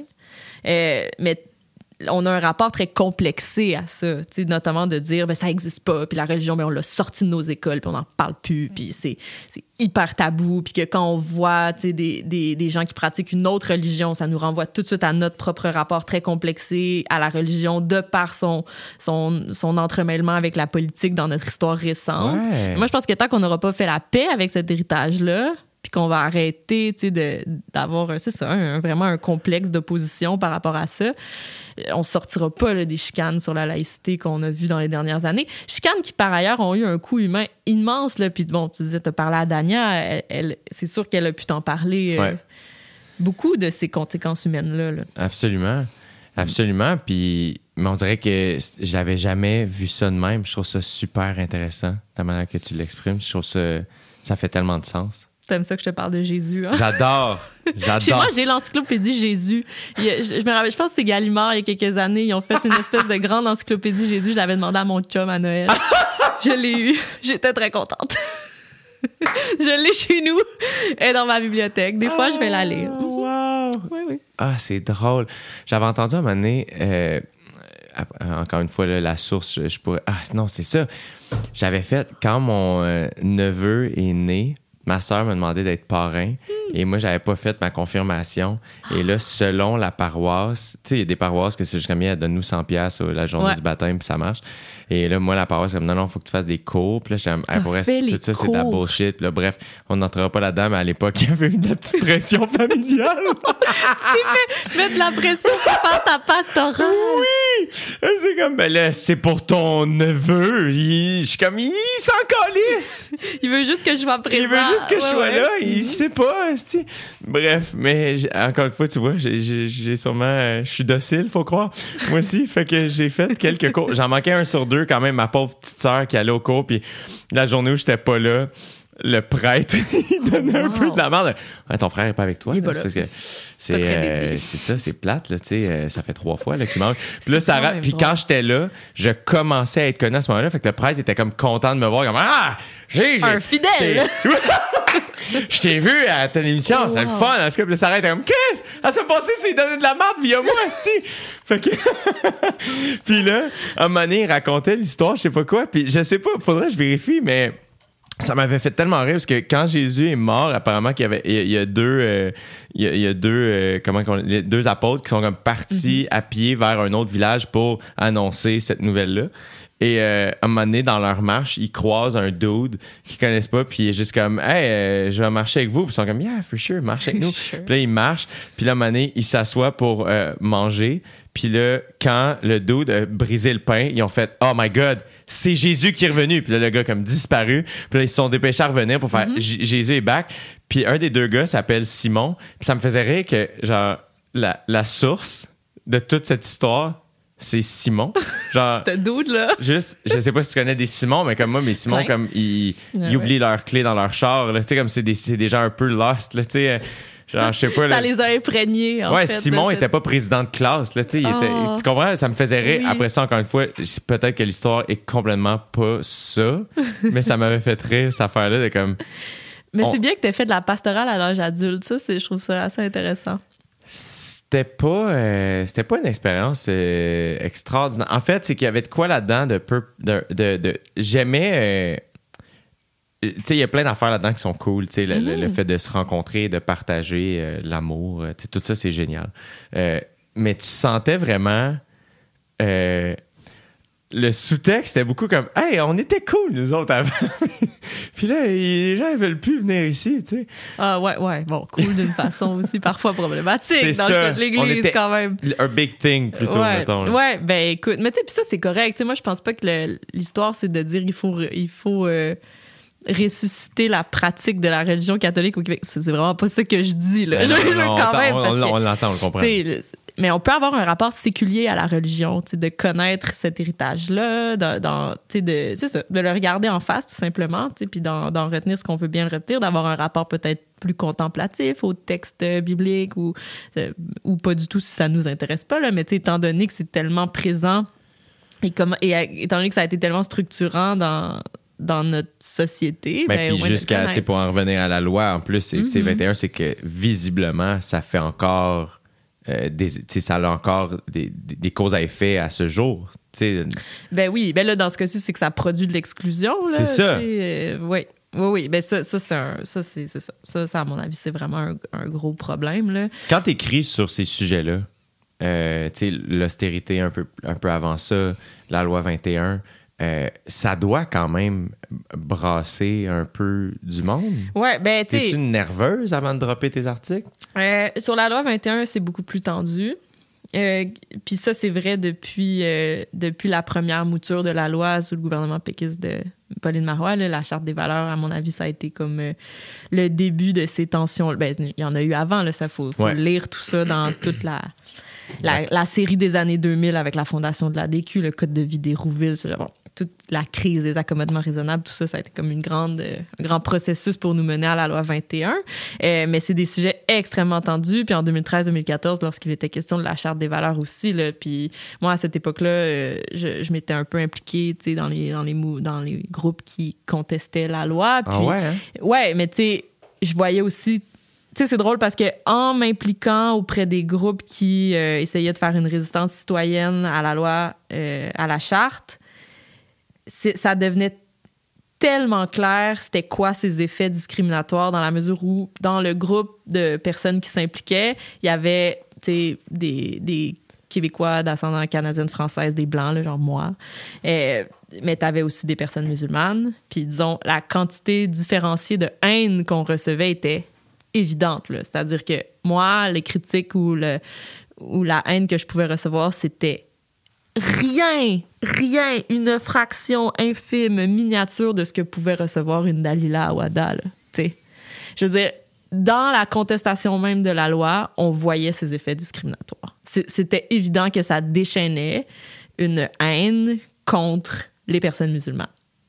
Il y avait, c'était ça, et ça décomplexait par ailleurs une parole raciste C'est ça. envers d'autres personnes. Je me souviens, un jour, on avait fait une causerie euh, à la librairie Olivieri à l'époque. euh, c'était un panel là, sur la laïcité. Je crois qu'il y avait euh, Christian Nadeau, euh, Michel Seymour, là, qui réfléchissaient un peu à la laïcité, tout ça. Puis on, parlait des effets anticipés de la loi. Et euh, dans la causerie, à la fin, il y a un, homme qui s'est levé pour prendre la parole, qui lui dit ben moi, je, je suis haïtien, je, je suis je suis pas musulman, je suis au Québec depuis 25 ans, et je peux vous dire que les occurrences d'incidents racistes, je n'en ai jamais autant vécu que depuis qu'il est question de la charte des valeurs. Lui, pour lui, dans son quotidien, ça avait eu l'effet direct de faire en sorte qu'il se faisait donner des insultes racistes sur la rue de façon beaucoup plus. C'est sûr que c'était un moment où c'était très, très tendu. Fait que peut-être ça s'est euh, euh, apaisé depuis. Mais c'est ça, c'est que c'était pas juste les personnes musulmanes, c'est que ça venait décomplexer une espèce de sentiment de Hey, c'est chez nous ici. tu sais? Puis ça, c'est, je veux dire, c'est grave, là. Tu sais, les- l'intensité des menaces que recevaient des, des- les personnes comme, comme Dalila ou comme, bon, je sais pas, là, Haroun Boisy à l'époque qui était bien, bien mobilisé sur ces questions-là. En tout cas, moi, ça, je m'en suis pas encore remis. Là. Je, je- je trouve que, premièrement, ils ont été très courageux de rester là parce que là, c'était des menaces de mort contre eux et leur famille. Là. C'est pas juste euh, Hey, votant. Hmm. Euh, puis ça, moi, je pense que ça a laissé des, les- des blessures vraiment profondes. Là. Euh, puis la loi 21 les a, euh, les a scellées, à mon avis. Puis ça, je pense qu'on on va, euh, on va en porter le poids pendant longtemps, je pense. Parce que ça a brisé un rapport de confiance que les immigrants pouvaient avoir avec euh, l'État québécois, là, euh, et particulièrement les immigrants d'origine euh, arabo-musulmane, qui étaient parfois des gens qui étaient là depuis deux, trois C'est générations. ça. là. Mais c'est tellement. En plus, euh, c'est que c'est tellement gênant de, de vivre ça. Puis en parallèle, on,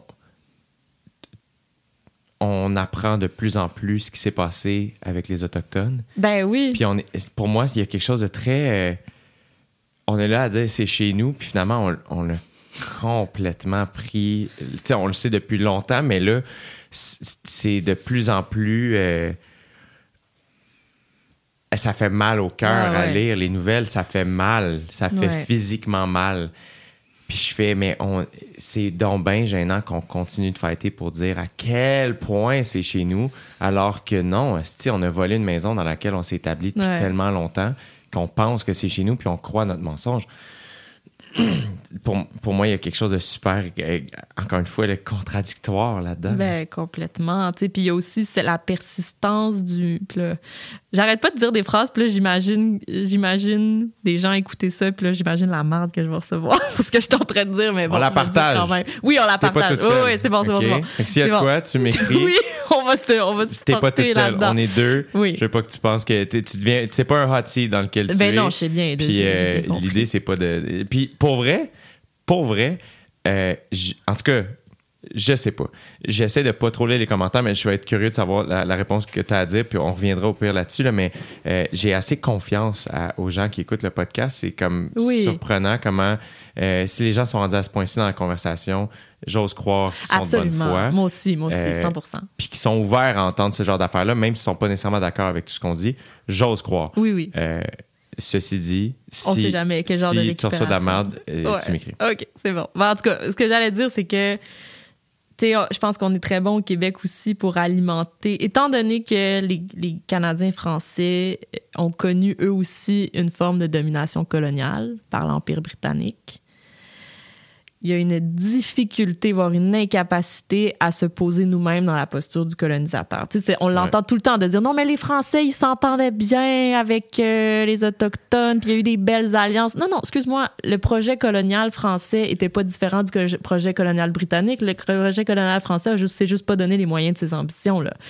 L'ambition d'extermination génocidaire, là, elle, elle était là. là. Faut pas, on va pas se leurrer. Puis de dire que non, puis là, l'autre affaire, c'est de dire non, mais les Québécois, ils ont, ils ont souffert autant de la colonisation britannique. Attention, il faut être capable de penser cette figure-là dans les deux sens, de dire oui, bien sûr, les, les Canadiens français ont connu une marginalisation historique du fait de la colonisation britannique, qui s'est prolongée jusque dans les années, jusqu'à la Révolution tranquille, finalement. Puis je veux pas le minimiser, là. Je veux dire, ma famille, c'est exactement ça, là. Enfin, du côté de ma mère, c'est une famille euh, ouvrière canadienne-française. C'est vraiment exactement ce qu'on entend par le porteur d'eau canadien-français. Mais euh, le fait qu'on qu'on utilise cette posture-là pour ne pas voir le colonialisme d'occupation au Québec, de dire non, ça, c'est le reste du Canada, puis c'est le fait de la Confédération canadienne, puis les pensionnats, il y en a eu moins ici puis de pas entendre non plus les souffrances présentes des, des peuples autochtones qui sont sur le territoire du Québec puis qui vivent dans des conditions de vie euh, souvent déplorables dans les communautés. Euh, puis la, la, la violence envers les femmes autochtones au Québec qui est tout aussi problématique que dans le reste du Canada. Puis la judiciarisation des personnes autochtones, la croissance des populations autochtones dans les, dans les prisons, le- tu sais, tout ça. Qu'on se serve de notre posture euh, de Canadiens français, lui aussi colonisé, pour ne pas voir et pour ne pas prendre la responsabilité, ça, c'est- terrible. C'est vraiment terrible. Moi, ça, je. je puis de ne pas voir aussi la distinction fondamentale entre un, des, un peuple d'immigrants européens qui vient coloniser un territoire, puis des Autochtones qui ont été explicitement déshumanisés par la métropole européenne, là, de dire c'était des sous-humains, il faut les, les évangéliser. Il y, a, il y a une distinction fondamentale. là. Les Canadiens français avaient droit au statut d'humanité, pas les Autochtones. Ouais. Puis ça, ça se prolonge au présent. Puis ça, c'est- très honteux. Puis ces derniers jours, tu sais, quand on parle des- de la tragédie des pensionnats, il n'y a, pas- il y a pas de mots pour dire l'horreur de ça. Mais je pense que une chose qui ajouterait à l'horreur serait qu'on soit pas capable, nous, au Québec, de prendre aussi la responsabilité. tu sais. Parce que ça s'est passé chez nous. Là, on découvre les corps. Puis là, il y en a encore qui ont été découverts. Euh, moi, je pense que plus il va y avoir des fouilles, plus on va en découvrir. Euh, puis les communautés le disent, ils le savent. Ça a été, dans les communautés, là, ça a été une surprise pour personne ce qui a été découvert à Kamloops. Les gens le disent depuis des générations. Nos enfants disparaissaient. Nos enfants sont pas revenus. Il faut lire la littérature autochtone pour, pour, pour comprendre que cette blessure-là, elle était présente, racontée, nommée et ignorée. Là, nous, on, on en prend connaissance, puis ça va être reconnu officiellement. Mais si on n'est pas capable de, de voir notre responsabilité, puis possiblement la complicité de l'État québécois aussi là-dedans, c'est- pas vrai qu'on s'en va vers euh, ce qu'on appelle une réconciliation. Là. à mon avis. Non, c'est ça, parce que la, la première étape, c'est de, de reconnaître. Mhm. Après ça, tu peux Ouais. améliorer quelque chose. Ouais. Mais ça, il- en tout cas, j'ai- écouté la conversation que tu as eue avec Michel Odette, euh, qui, Ouais. était, qui était avant, finalement, les découvertes de Kamloops, Ouais, bien avant même. Puis, elle- je trouve qu'elle l'expliquait vraiment très bien, de dire, ben, il y a eu le ra- la, comité, la, la commission Vérité-Réconciliation. Euh, après ça, il y a eu l'enquête sur les femmes autochtones euh, disparues ou assassinées. Fait que, tu sais, ces choses-là ont déjà été. Après, au Québec, il y a eu le, rapport de la commission Vient, sur le rapport des communautés autochtones avec les forces de l'ordre. Puis, tu sais, tout est déjà sur la table. Et on n'avait pas besoin d'attendre de découvrir des fausses communes en dessous des pensionnats autochtones pour reconnaître l'existence du génocide à l'égard des peuples autochtones. Les Nations unies ont condamné le Canada pour ça. Je veux dire, là, il est même question de, de traduire le Canada pour crime contre l'humanité, là, Ouais. pour, ces- pour les exactions commises dans les meurtres commis dans les pensionnats. Fait que, tu sais, cette information-là, elle est là, elle est connue, elle est sue. Il y a vraiment pas de raison là, pour que on prenne pas acte. Ouais. Ouais, puis en plus, c'est que, tu sais, il a fallu le courage puis la ténacité d'une Michelle Odette pour, Ouais. euh, pour que le mot génocide soit là. Dans l'Enfada, ben Tu oui. sais, puis tu fais, puis il a fallu qu'elle fête, il a fallu qu'elle, personnellement, retourne Mm. dans les traumas de sa famille, puis euh, trouve la force humaine individuelle de, de tenir euh, tu sais, comme de, de, de se grounder pour euh, contre la tempête, faire Hey, c'est ça le mot qu'on va utiliser Ben oui. parce que c'était ça. Ben oui. Euh, c'est c'est euh, fou, tu sais, de à quel point il faut s'ostiner pour la vérité.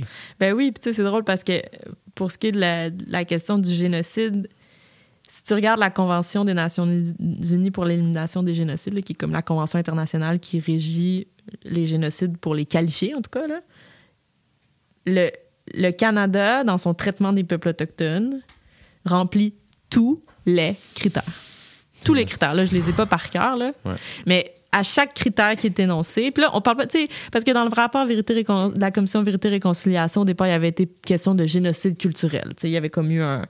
Oh non, mais c'est pas vraiment un génocide, c'est un génocide culturel. On empêche les gens de reproduire leur culture, mais on, on se débarrasse pas des personnes elles-mêmes. Là, on se rend compte que non, c'est un génocide. Mais pour le génocide tout court, là, si tu regardes juste les critères de la Convention, tout est. on- Il y a tout. Stérilisation forcée, euh, enlèvement des enfants, euh, assassinat, euh, euh, des- euh, privation des conditions socio-économiques pour mener une existence digne. Tu sais, tout est là. Tout est là. Puis ça, ça se vit au présent. C'est vraiment pas un truc du passé. Les femmes autochtones disparaissent et sont, assassinées encore. Il y a des réserves qui ont pas de pas d'eau courante. Une personne autochtone a infiniment plus de chances de, de se faire emprisonner euh, qu'une personne euh, blanche.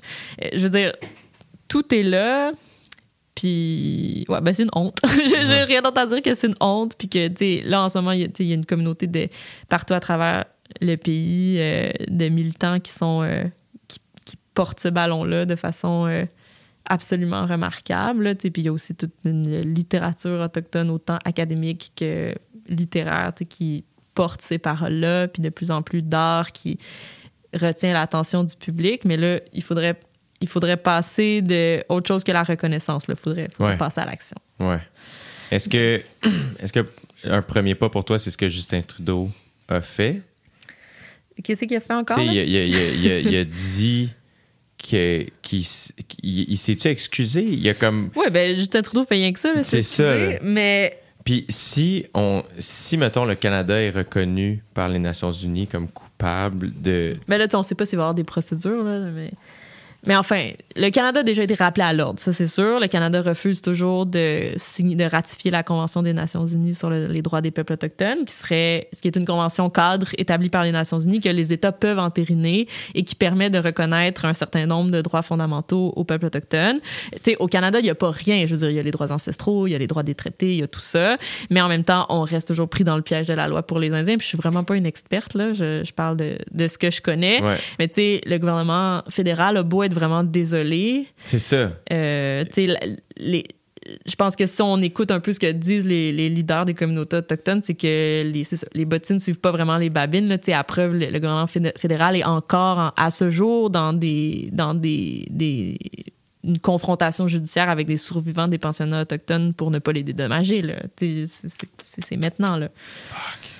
C'est intense. Ouais, puis je veux dire, on parle de ça, mais c'était aussi d'envoyer, euh, on, se souvient tous de la violence avec laquelle la résistance de la nation Wet'suwet'en euh, a été euh, écrasée. Là, c'était en janvier 2020, ça, quand, euh, les membres de la nation Wet'suwet'en ont voulu empêcher, se sont mis carrément sur le passage du, du pipeline pour dire ben non ça c'est nos territoires ancestraux puis ça va pas passer je veux dire la violence avec laquelle ça a été réprimé ça je pense que ça en dit long sur le fait que l'État fédéral, quoi qu'il en dise, est encore tout à fait prêt à user de violence pour préserver ses intérêts économiques à l'égard des peuples autochtones qui revendiquent des droits. C'est tellement barbare. C'est tellement comme.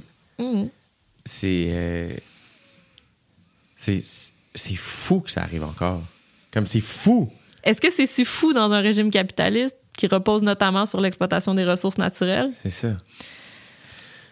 Là, il faut arrêter. euh, il faut que ça cesse. là, ça, Bon. Mais à travers, à travers tout ce que tu dis aussi, évidemment, j'entends euh, une. euh, tu, tu me sembles être une bonne citoyenne qui fait ses recherches, qui, qui a une rigueur. J'ai qui- fait mes mais recherches! beaucoup, mais je sens aussi énormément une intelligence émotionnelle très grande où ce que tu, tu fais pas juste observer, euh, évidemment, il faut observer les faits, mais aussi, ah, d'où ça vient, la source des choses, les réactions. Euh, Ouais, mais tu sais, je pense aussi que j'essaie d'appliquer quand même la maxime tout le monde fait son gros possible. Tu sais, j'ai- Ouais. j'ai tendance, peut-être trop, mais j'ai tendance à être assez indulgente envers les individus. Tu sais, je- tu sais, même les personnes que je considère qui travaillent pas dans le sens du bien commun, je me dis, je crois, tu sais, la notion de. Même de, détresse subjective, quelqu'un qui peut jouir d'une grande, grande, grande quantité de privilèges peut quand même vivre énormément de détresse. J'essaie de toujours garder ça en tête. Là. Euh, après, oui, j'essaie toujours de me mettre à la place des autres, mais je pense qu'il y a objectivement des choses qui, qui doivent être critiquées, puis des choses qui doivent être organisées d'une autre manière, puis que des fois, ça peut mener à la perte des privilèges de certains. Ça, j'ai pas, pas peur de le dire, mais quand même, j'essaie, d'appliquer l'idée que tout le monde fait son gros possible. Est-ce que tu penses que euh, les médias sociaux, le fait que là, tout le monde s'exprime, tout le monde critique, entre guillemets, est-ce que tu as l'impression que ça fait en sorte que euh, les gens sont plus imperméables justement aux critiques, qui fait que ah, tout le monde gueule anyways, fait qu'on dirait que euh, il y, y a plus de il y a plus de gens qui observent sous une critique un euh, tu sais euh, mettons aussi mes parents me critiquent, je le vois aussi comme une marque d'amour de faire hey, on sait que tu peux faire Ouais. mieux.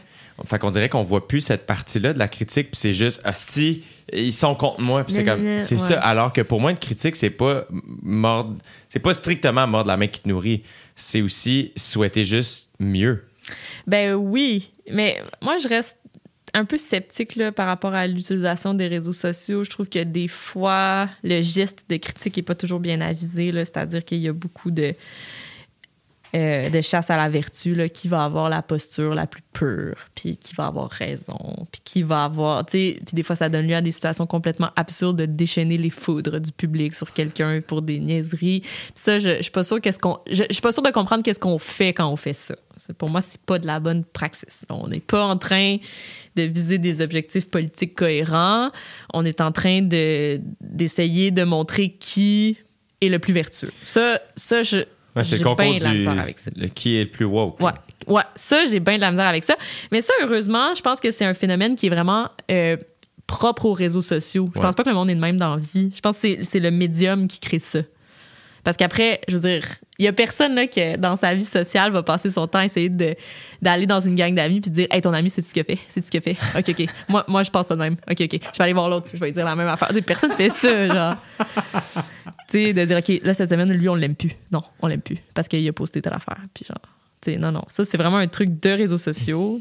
Puis, tu Et là, toi, t'es plus là-dessus. ben, j'ai j'ai encore une page Facebook. OK. J'ai une page Facebook que j'utilise euh, pour mettre mes articles du devoir des fois quand je les aime.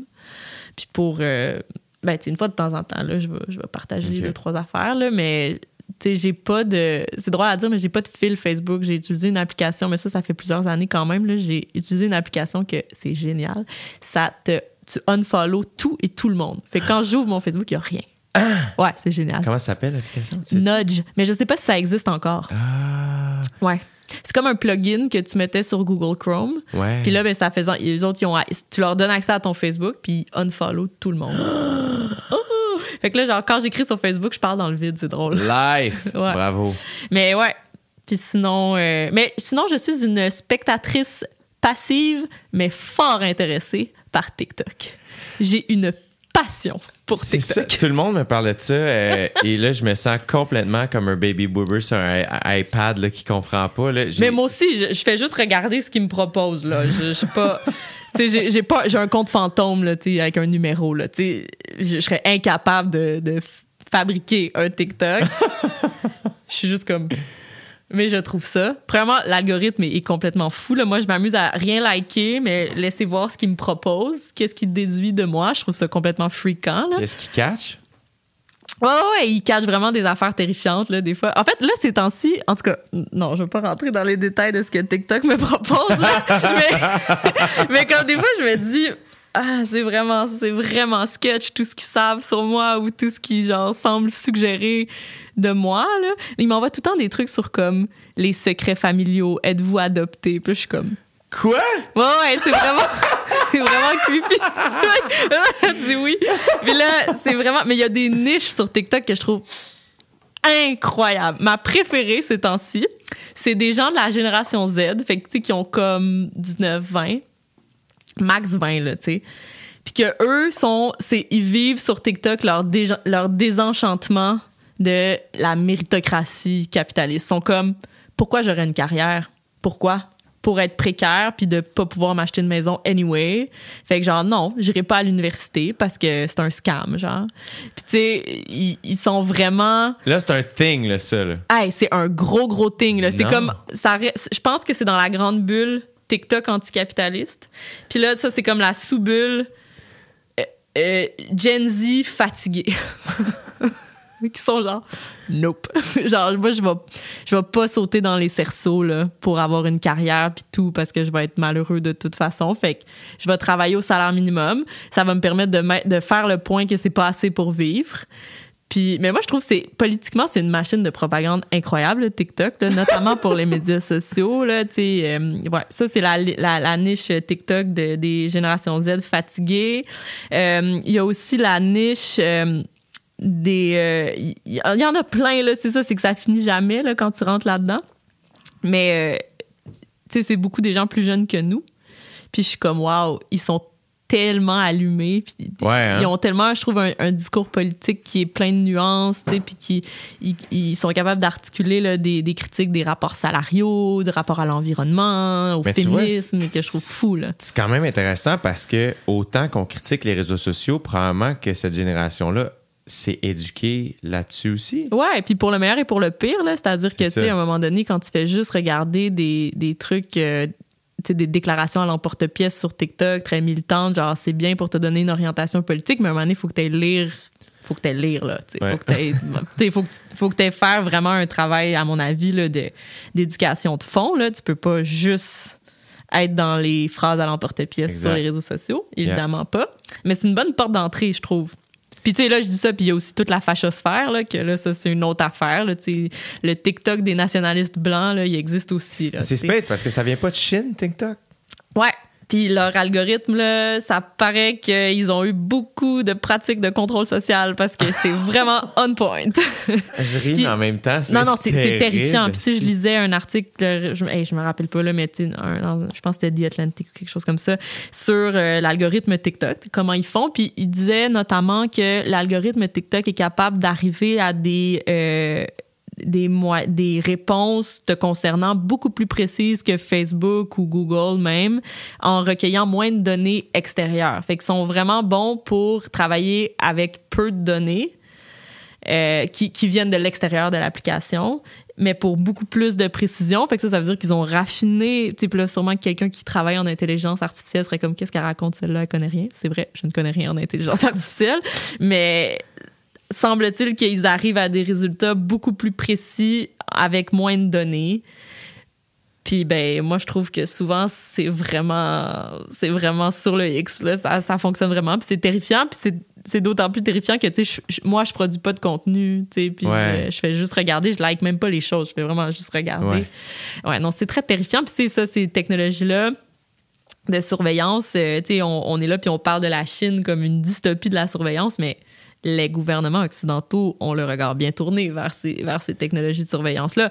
Les multinationales aussi, là, ça s'en vient. Il faut pas penser que ça va rester en Chine euh, toujours. Quel drôle de monde, hein? Ah, moi, je trouve des fois c'est quand même de la merde. Là.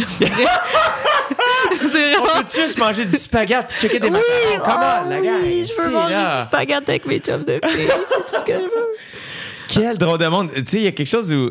Mettons, à chaque fois que j'ai mal à la tête, je prends des Advil puis j'ai plus mal à la tête, je fais Ah, c'est génial euh, vivre à ce temps-ci, tu sais. Il y, a, il y a plein d'app. Puis ça, c'est un, un exemple parmi plein. Là, tu sais, le Spike Ball existe, c'est fucking génial. sais. Spike ball. Mais, Oh my God. tu sais, mais après ça, de l'autre bord, tu fais Ah, Ah. euh, tu sais, On genre. n'a plus vraiment de liberté aucune. Ouais, puis on sait plus quoi croire. Tu sais, Ouais. je me suis attaqué ma page Facebook, OK, euh, dans les deux dernières semaines. Mm. Euh, et là, c'est comme. Ben, il n'y a rien que je peux faire. Non. Tu essaies de là- parler à quelqu'un chez Facebook, ça prend deux semaines avant qu'il te revienne. Le dude qui a hacké a changé mon nom de ma page pour Oh J non. du TV. Oh non. Fait que là, c'est comme, bon, mais c'est super. Il se met à poster des shit. Là, les gens pensent que c'est moi. ça, ça, c'est décourageant aussi. Parce que là, t'es comme, ah, les gens pensent vraiment que c'est moi qui poste genre, oh, that's how they make tomatoes, it's crazy. Puis là, c'est comme, j'ai Ah, jamais ça, posté ça de ma vie. Et là, finalement, je reprends. On demande, j'ai- j'ai ret- j'ai retrouvé le contour de ma Mm. page hier. Là, finalement, euh, on demande à changer mon nom pour que ça revienne J du Temple. Ils nous disent non, parce que là, il y, a- il y a un nombre limite de fois où tu peux changer de nom, je sais pas quoi. Mais le gars a réussi à le changer en quelques heures, parce que c'est un hacker, tu sais, moi, je sais rien. J'ai des amis qui m'aident. Et là, ce matin, je poste, tu sais, pour dire, hey guys, by the way, genre, I'm back. C'est c'est- C'est moi. C'est moi, Et là, genre. c'est toi. Et là, c'est moi. Puis là, c'est ça l'affaire. Là, j'essaie de faire des jokes. Là, après ça, il y a des gens comme, t'aurais dû faire une vidéo. Je suis comme, je peux-tu. Avec le journal comme ça. Oui, c'est ça. Je suis comme, man, qu'est-ce qui se passe? Puis je suis comme, quel drôle d'époque. Ah ouais, vraiment. Puis tu sais, c'est que ça, tout ça travaille aussi directement à l'encontre de l'espace de liberté qu'on a effectivement. Là. Je veux dire, rip la vie privée, là, c'est, c'est déjà terminé. Ouais. Puis c'est fou parce que il y, a rien qu'on peut faire individuellement. Les solutions à ça, tu sais, pour la protection de la vie privée, mais aussi pour simplement euh, les, contrer les technologies de surveillance, là, euh, il y a aucun geste individuel qu'on peut poser. C'est-à-dire que oui, tu peux avoir une bonne hygiène, euh, une cyber-hygiène, si on veut, là, avoir des bons mots de passe, euh, pas laisser traîner des, des, comptes pour X, Y, Z qui peuvent mettre à risque certaines de tes données. Il y, a, y a des choses que tu peux faire pour améliorer, mais pour tout ce qui est de la protection réelle de, nos données, limiter la, portée de, ce à quoi les applications euh, peuvent avoir accès, tout ça, c'est toutes des choses que le citoyen ne peut rien faire. Il faut que ça passe par les États. Il faut qu'il y ait des lois. Il faut, il faut que les entreprises aient plus droit de faire le commerce des données comme elles le font. Puis ça, ben, nos cadres réglementaires sont 30 ans en retard, là. Ouais. Mais vraiment, vraiment. Tu sais, quand c'est rendu, j'ai- sûrement que tu, tu dois bien aimer aussi, là, mais moi, j'écoute tous les jours le, le, le podcast du New York Times, le Daily. Ouais. Et euh, en ce moment, j'ai remarqué récemment que Facebook fait une pub dans le Daily dans lequel il parle de la nécessité d'adapter les régulations d'Internet parce que l'Internet a, euh, a évidemment évolué depuis dans les 20 dernières années puis que les cadres réglementaires n'ont pas suivi. Puis là, je me dis, Hmm, quand c'est rendu que c'est Facebook qui est une partie elle-même intéressée, qui fait la promotion de l'adaptation des cadres réglementaires, ça peut donner une idée de à quel point nos données puis nous-mêmes, on est vulnérables par rapport à- au commerce. euh, Ouais, puis on le sait pas. Tu sais, je veux dire, c'est relativement récent, là, qu'on... Puis on est encore là-dessus. Tu sais, je veux dire, moi, j'ai, j'ai écouté Social Dilemma, là. Ça a été Ouais, ça, ouais. mettons, mon travail dans cette direction. Et ça, ça s'arrête là, là. Un beau docu où tu as des sketchs d'une famille qui, qui explique comment les kids, Ouais, on utilise les selles. Tu sais, on s'entend. Puis après ça, j'ai, j'ai écouté quelques, quelques trucs en, en lien avec un des interlocuteurs dans le documentaire, tu sais. Euh, mais il en demeure pas moins qu'on sait pas, pas en tout comment ça marche. Fait qu'on saute dans Non. ce bateau. Puis là, ben moi, c'est, c'est là où j'étais comme, ah, c'est tellement weird parce que soudainement, je- tu sais, quand j'ai écouté le documentaire, là, j'étais- je checkais mon self, j'étais oh my god, j'ai une patate chaude dans les mains, on dirait que j'avais Ouais, plus. ouais, c'est ça. Mais en même temps, j'ai pas le- du tout le puis c'est weird d'utiliser le mot courage dans ce contexte-là, de fermer mes comptes parce que c'est un outil de travail Ben extraordinaire. oui. Là, Mais c'est parce que je- même si tu fermes tes comptes, le mal est un peu fait. C'est ça. Tu sais, fait qu'on est, le, le mieux qu'on peut faire, c'est euh, diminuer le mal que ça nous fait euh, émotionnellement, là, le- le- Ouais. la surexposition à plein d'informations. Ça, oui, effectivement, on peut avoir le contrôle là-dessus. Mais pour ce qui est de la surveillance, puis du partage de nos données, puis du commerce qui est fait de nos données, euh, ça, ça vraiment, on n'a aucune prise. On peut rien faire. On peut rien faire en tant que citoyen à part faire de la pression sur nos décideurs. Puis quand, puis la, puissance qu'ont les géants du numérique, les GAFA, leur, rayon d'action est tel qu'ils ont bien plus de chances de eux-mêmes infléchir les orientations gouvernementales que nous. Ouais. Ah, c'est rendu tellement gros, là. Ben oui, c'est fou, C'est complètement fou. Puis l'affaire, c'est que dans tout ça, nous, on est la matière première. Hein. Ils Ouais. extraient nos données. Le modèle d'affaires de Facebook, c'est juste ça. Extra- ils font de l'argent comme ça. Ils extraient nos données, puis ils revendent à d'autres. Fait que nous, on est, on est comme des, des patates dans un champ qui se font cueillir. là. C'est Ouais. vraiment ça. That's how they make tomatoes. Oui, oui. Potatoes. Puis après, c'est les ravages que ça fait sur la santé mentale. là, ils le disent, là, les, les, les, les jeunes générations. Les adolescents aujourd'hui s'exposent vraiment moins aux risques de l'environnement physique. Comme par exemple, la, il y avait un très bon article qui était paru là-dessus dans The Atlantic il y a deux ou trois ans sur comme comment les jeunes, les ados qui sont ados en ce moment, là, ont jamais été aussi en- autant en sécurité physiquement. Il, y a y vraiment moins de décès par conduite dangereuse, excès d'alcool, euh, euh, bad luck qui peut t'arriver quand t'es un adolescent puis que t'es dehors avec tes amis puis tu fais n'importe quoi. Ça, genre, les, ados sont plus en sécurité que jamais. Ils ont, ils ont moins de relations sexuelles, ils ont moins de, tout ça. Mais en contrepartie, il y a une explosion de la détresse puis de la santé, des problèmes de santé mentale, notamment dû au fait que, tu il y a comme une bonne corrélation avec l'exposition au temps d'écran, puis euh, au temps que tu passes à être sur Snapchat, puis à avoir des rapports avec les autres qui sont juste virtuels. Puis ça, je me dis, ça, là, je trouve ça dystopique à un point. On dirait, genre, c'est apocalyptique, en fait. Oui, c'est ça. C'est- ça fait fin d'un monde. Mais c'est, on, on est dans un épisode de Black Mirror. là, Ah ouais, Donald Trump a été président. Oui, c'est ça. On est déjà, post. c'est- on est post Donald Trump. Oh c'est juste comme quoi, tabarnak? Ah, mais ça, c'est pour ça que j'ai pas écouté Black Mirror parce que moi, j'étais comme, je trouve pas du tout ça distrayant de voir exactement ce qu'on vit. tu sais? Hey, moi, il y a des épisodes que j'écoutais seul le soir que j'ai posé. Et c'est pas des épisodes d'horreur. Non, non. Mais c'est, ça me fait sentir Oh tellement mal que je ne peux pas écouter ça la Mm, nuit. Non, non, parce Fait que que tu es dans un puits Je vais d'angoisse. le finir demain quand il va faire clair. Oui, oui. J'ai 29 ans. c'est comme Ça va, là. Tabarnak. Puis après ça, c'est ça qui est fou, c'est qu'on écoute ça, puis c'est comme Ah, ben c'est pas tant une fiction. Ben non. Mais non, non, non, non. Non, mais non, pas du tout. Puis tu sais, je sais pas si tu te souviens, l'été dernier, il y avait été vraiment question que le gouvernement, euh, autant fédéral que provincial, déploie des applications de traçage numérique de contact pour euh, la COVID. De savoir si tu as été en- possiblement en contact avec quelqu'un qui a eu un diagnostic positif, si t'es, si t'es, euh, si le- vos téléphones ont été proches, ben ils vont comme assumer que Ouais. Bon. Tu sais, ça, il y a eu très peu de réponses citoyennes à ça.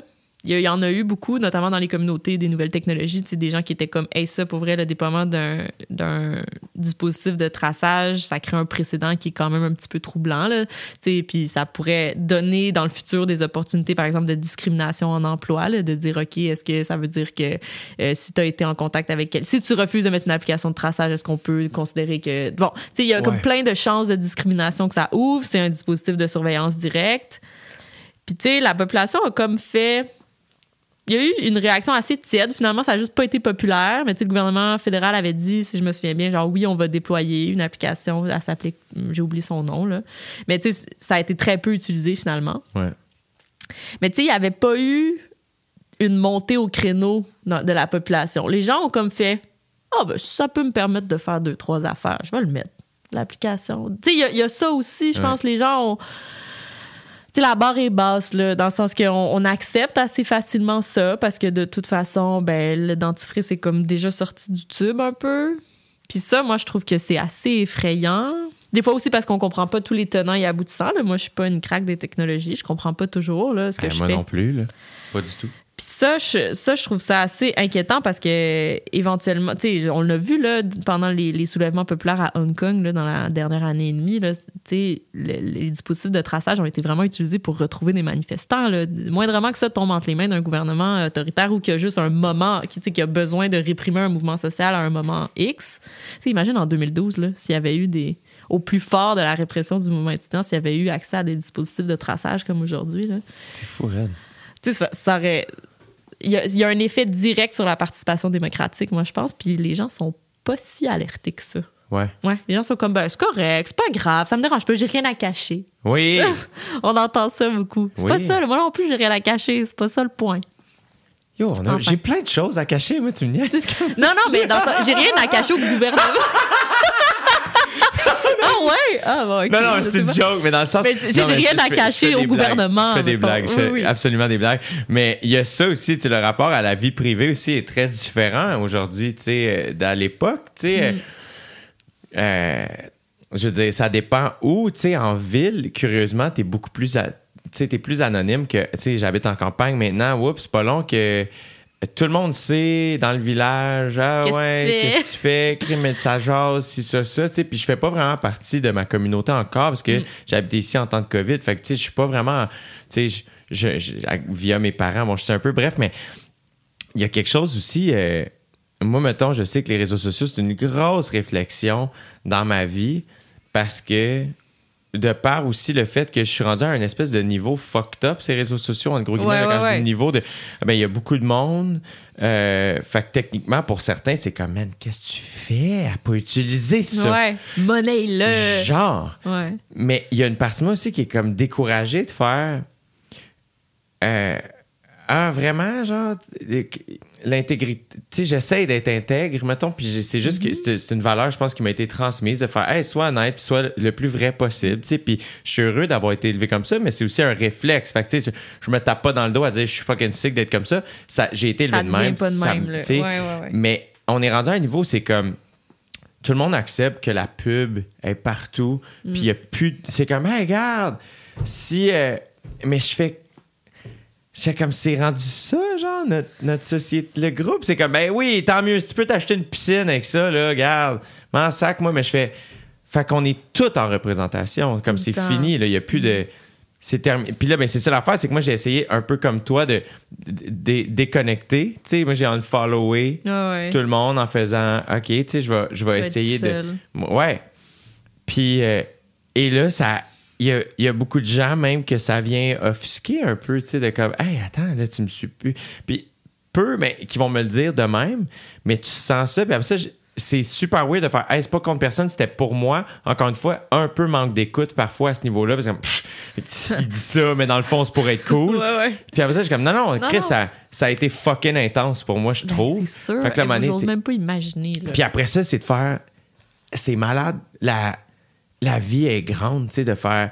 Moi, c'est ce que j'aime le plus du podcast, puis je le réalise parce que je le check pas mon sel quand je suis ici, tu sais. Ben Puis les conversations frôlent le 3 heures en moyenne. Oh, c'est wow. quand, tu sais, que 3 heures dans ta journée, tu checkes pas ton sel. C'est assez rare.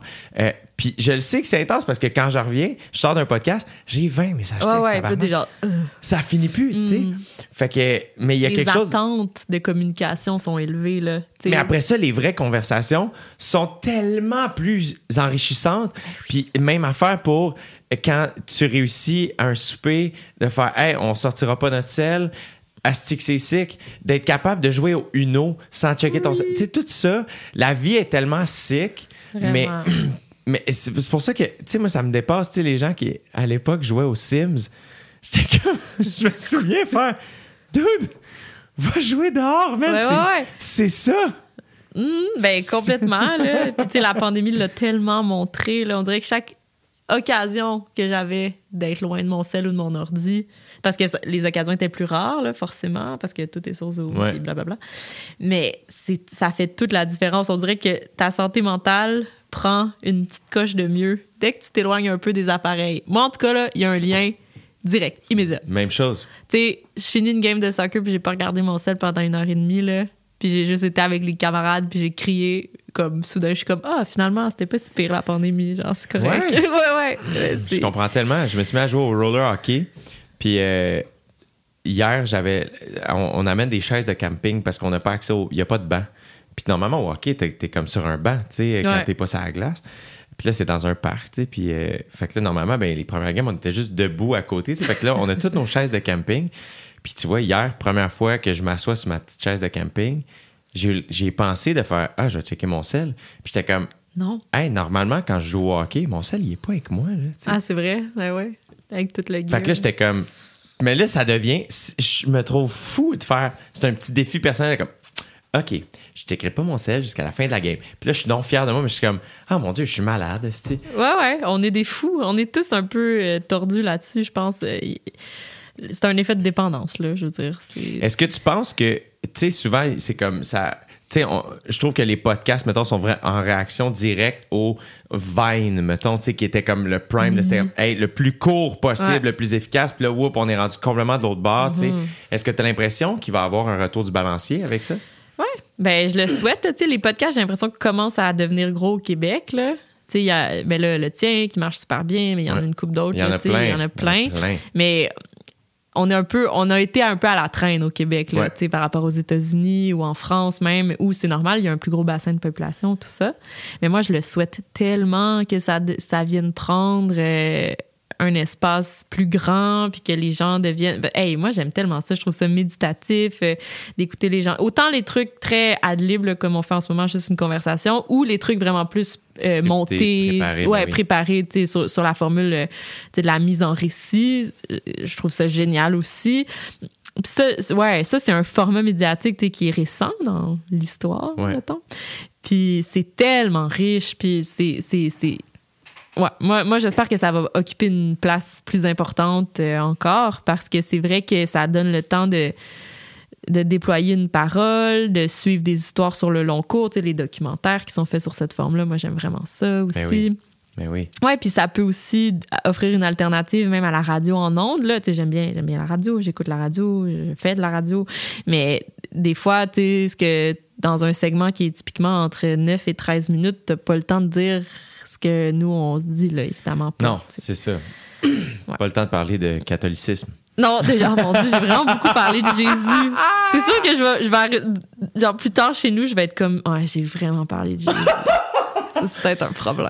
Mais faut pas. Le plus, c'est que je comprends ton sentiment parce que euh, à chaque semaine, je suis nerveux. Puis c'est la raison pour laquelle je réécoute jamais mes podcasts. Ah parce que je fais, ah, si, là, y a-tu de quoi que. Mais à un moment donné aussi, tu réalises à quel point les gens ont des vies, tu sais. Fait que c'est super cool que les gens écoutent, puis je suis vraiment Ben oui. reconnaissant. Mais après ça, c'est comme, hey, la conversation qu'on a aujourd'hui euh, est, est réelle dans le moment présent, puis dans deux semaines, on va déjà être différent, tu sais. euh, Complètement. Fait Puis, que- les gens, j'ai l'impression aussi que c'est, ce qui est bien avec le podcast, c'est que ça crée une genre de confidentialité aussi. Non, pas du tout. Évidemment, c'est public. C'est- c'est- Ouais. Tout ce qu'on dit pourrait être retenu contre nous. Là. Mais étant donné qu'il faut vraiment prendre le temps de l'écouter, aller dans son Apple Store ou dans son Spotify Ouais. ou peu importe pour euh, aller chercher le podcast, c'est, c'est, c'est un rapport, c'est vraiment moins réactif que, par exemple, si tu vas donner une entrevue au téléjournal. là, tu Ouais, sais. ouais, ouais, c'est clair. C'est vraiment un autre, euh, un autre beat. D'ailleurs, je serais- je- est-ce que tu as déjà pensé à inviter des politiciens? Puis si oui, est-ce qu'ils t'ont dit non de peur de dire trop d'affaires en trois heures? J'ai, euh, j'ai, j'en ai pas reçu, je pense. Euh, tu sais, j'ai reçu des, tu sais, genre une Marie Grégoire, là, tu sais, Ouais, ouais, une ancienne politicienne, mais qui est pas, qui, qui pratique pas, euh, que j'adore, là, tu sais, c'était super cool. Là, j'ai eu des demandes. Ah, pour. J'ai des demandes. Tu vois, la venir. première fois que ça m'est arrivé, en 2018, avant d'avoir le podcast, je faisais une série d'entrevues à ZooFest que j'avais appelée Je veux tout savoir. Ouais, J'avais ouais. reçu euh, Christiane Charrette, Oui, oui, oui, euh, Serge. Denoncourt. euh, et, euh, et finalement, on m'avait dit, genre, hey, à ce moment-là, Philippe Couillard était en campagne électorale. Hmm. Et si je me trompe pas, me semble. Puis, euh, fait qu'on m'avait dit, hey, Il veut euh, venir. il veut venir. Mais ah, il y a sûrement quelqu'un à quelque part aussi dans l'équipe de, tu sais, je vais dire juste pour rire, là, je veux pas pointer personne du doigt, mais bref, tu sais, ZooFest, c'est juste pour rire, pis ça, bref. Fait que il y a sûrement quelqu'un qui a reach out aussi, faire ce serait sick que. Puis moi, à ce moment-là, j'étais comme. Hey, je me sens pas équipé euh, pour recevoir Philippe Couillard, tu sais, en campagne électorale en plus. Il va venir te piner ça, C'est mon ça. ami. Là. Puis, euh, puis en plus, c'est que ils sont comme moi, ouais, mais au pire, t'as pas besoin de parler de politique. Puis je suis comme, ouais, mais là, je vais lui donner un street cred de fou. là. Tu sais, comme, moi, j'étais entre mes deux premières saisons d'OD, là. J'étais genre jeune pimpant, là, tu sais. Que là, c'est comme, hey, pour vrai, non, genre, je veux pas y parler de Spike Ball, justement, là, parce que je fais, ben là, je sais, je, je me sens pas à l'aise. Il y a Ouais, ouais. quelque chose là-dedans que j'aime pas, tu sais. Ben, tu serais, t'aurais été probablement un peu instrumentalisé, là. Mais tu vois, finalement. Mm. moi, j'ai refusé. Puis bon, Marilyn Jonca l'avait passé en entrevue, tu sais. Euh, puis je me souviens que ça avait été, somme toute, critiqué. Puis après ça, tant mieux si eux, ils ont fait ce qu'ils souhaitaient faire. Moi, personnellement, Mm. dans l'idée de l'intégrité puis tout ça, la responsabilité, j'étais comme, ah, je me sens pas apte à... euh, à être là pendant une heure avec lui. Je suis pas Christiane Ben non, ça. à son prime, tu sais. pas Anne-Marie Dussault. Non, je, genre- je, je- ouais. je suis pas, je suis pas ça. Je, je suis quelque chose, puis c'est génial, mais je suis pas ça. Peut-être qu'un jour je vais le devenir, qui sait, mais je suis pas rendu là du tout, du tout, du tout. Euh, avec le podcast, il y a une petite partie de moi qui est comme ah ben cette rigueur là est peut-être un petit peu moins élevée. Mais il en demeure pas moins que ma responsabilité dans ma tête est la même. Fait que j'ai eu des demandes. Il y a une partie de moi qui était comme j'aimerais ça. J'aimerais ça. Euh, mais je- je- encore une fois, je pense pas que je suis capable. Je pense pas que j'ai ce qu'il faut pour vraiment. euh, tu sais, je me, me prépare pas beaucoup pour mes podcasts. Puis Ouais. l'idée, c'est un peu ça c'est de faire, hey, j'ai envie d'avoir une conversation avec quelqu'un dans le moment, ici, maintenant. Puis que.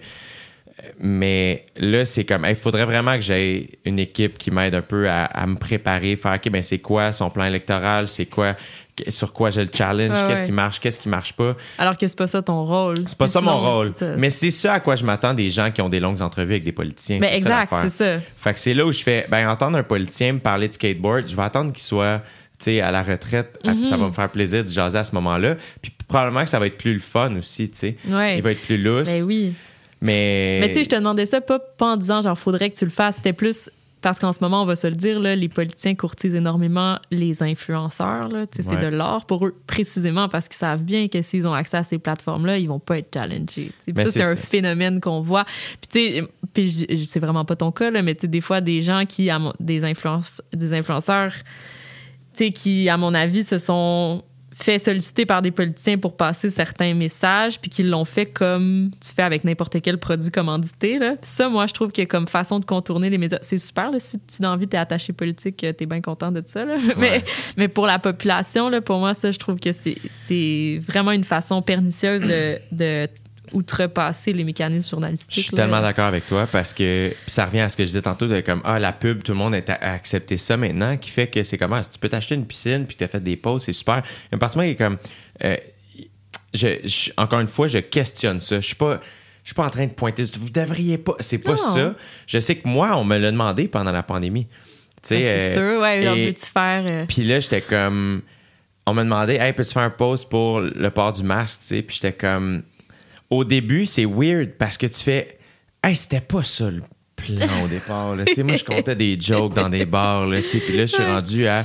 Le gouvernement Mm. me demande de les aider à partager un message qui, avec lequel je suis d'accord. ben, complètement. Puis qui est vraiment d'intérêt. qui est vraiment d'intérêt. Mais je suis comme.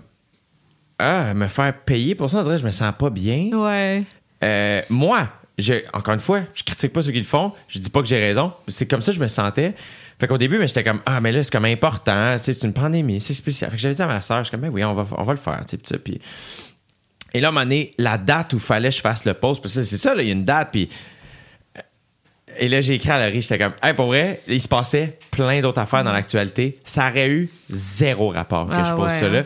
Puis j'étais comme, hey, là, je suis pas bien. Ça me gosse depuis trois jours. Je me sens pas bien. J'ai fait un post il y a deux semaines.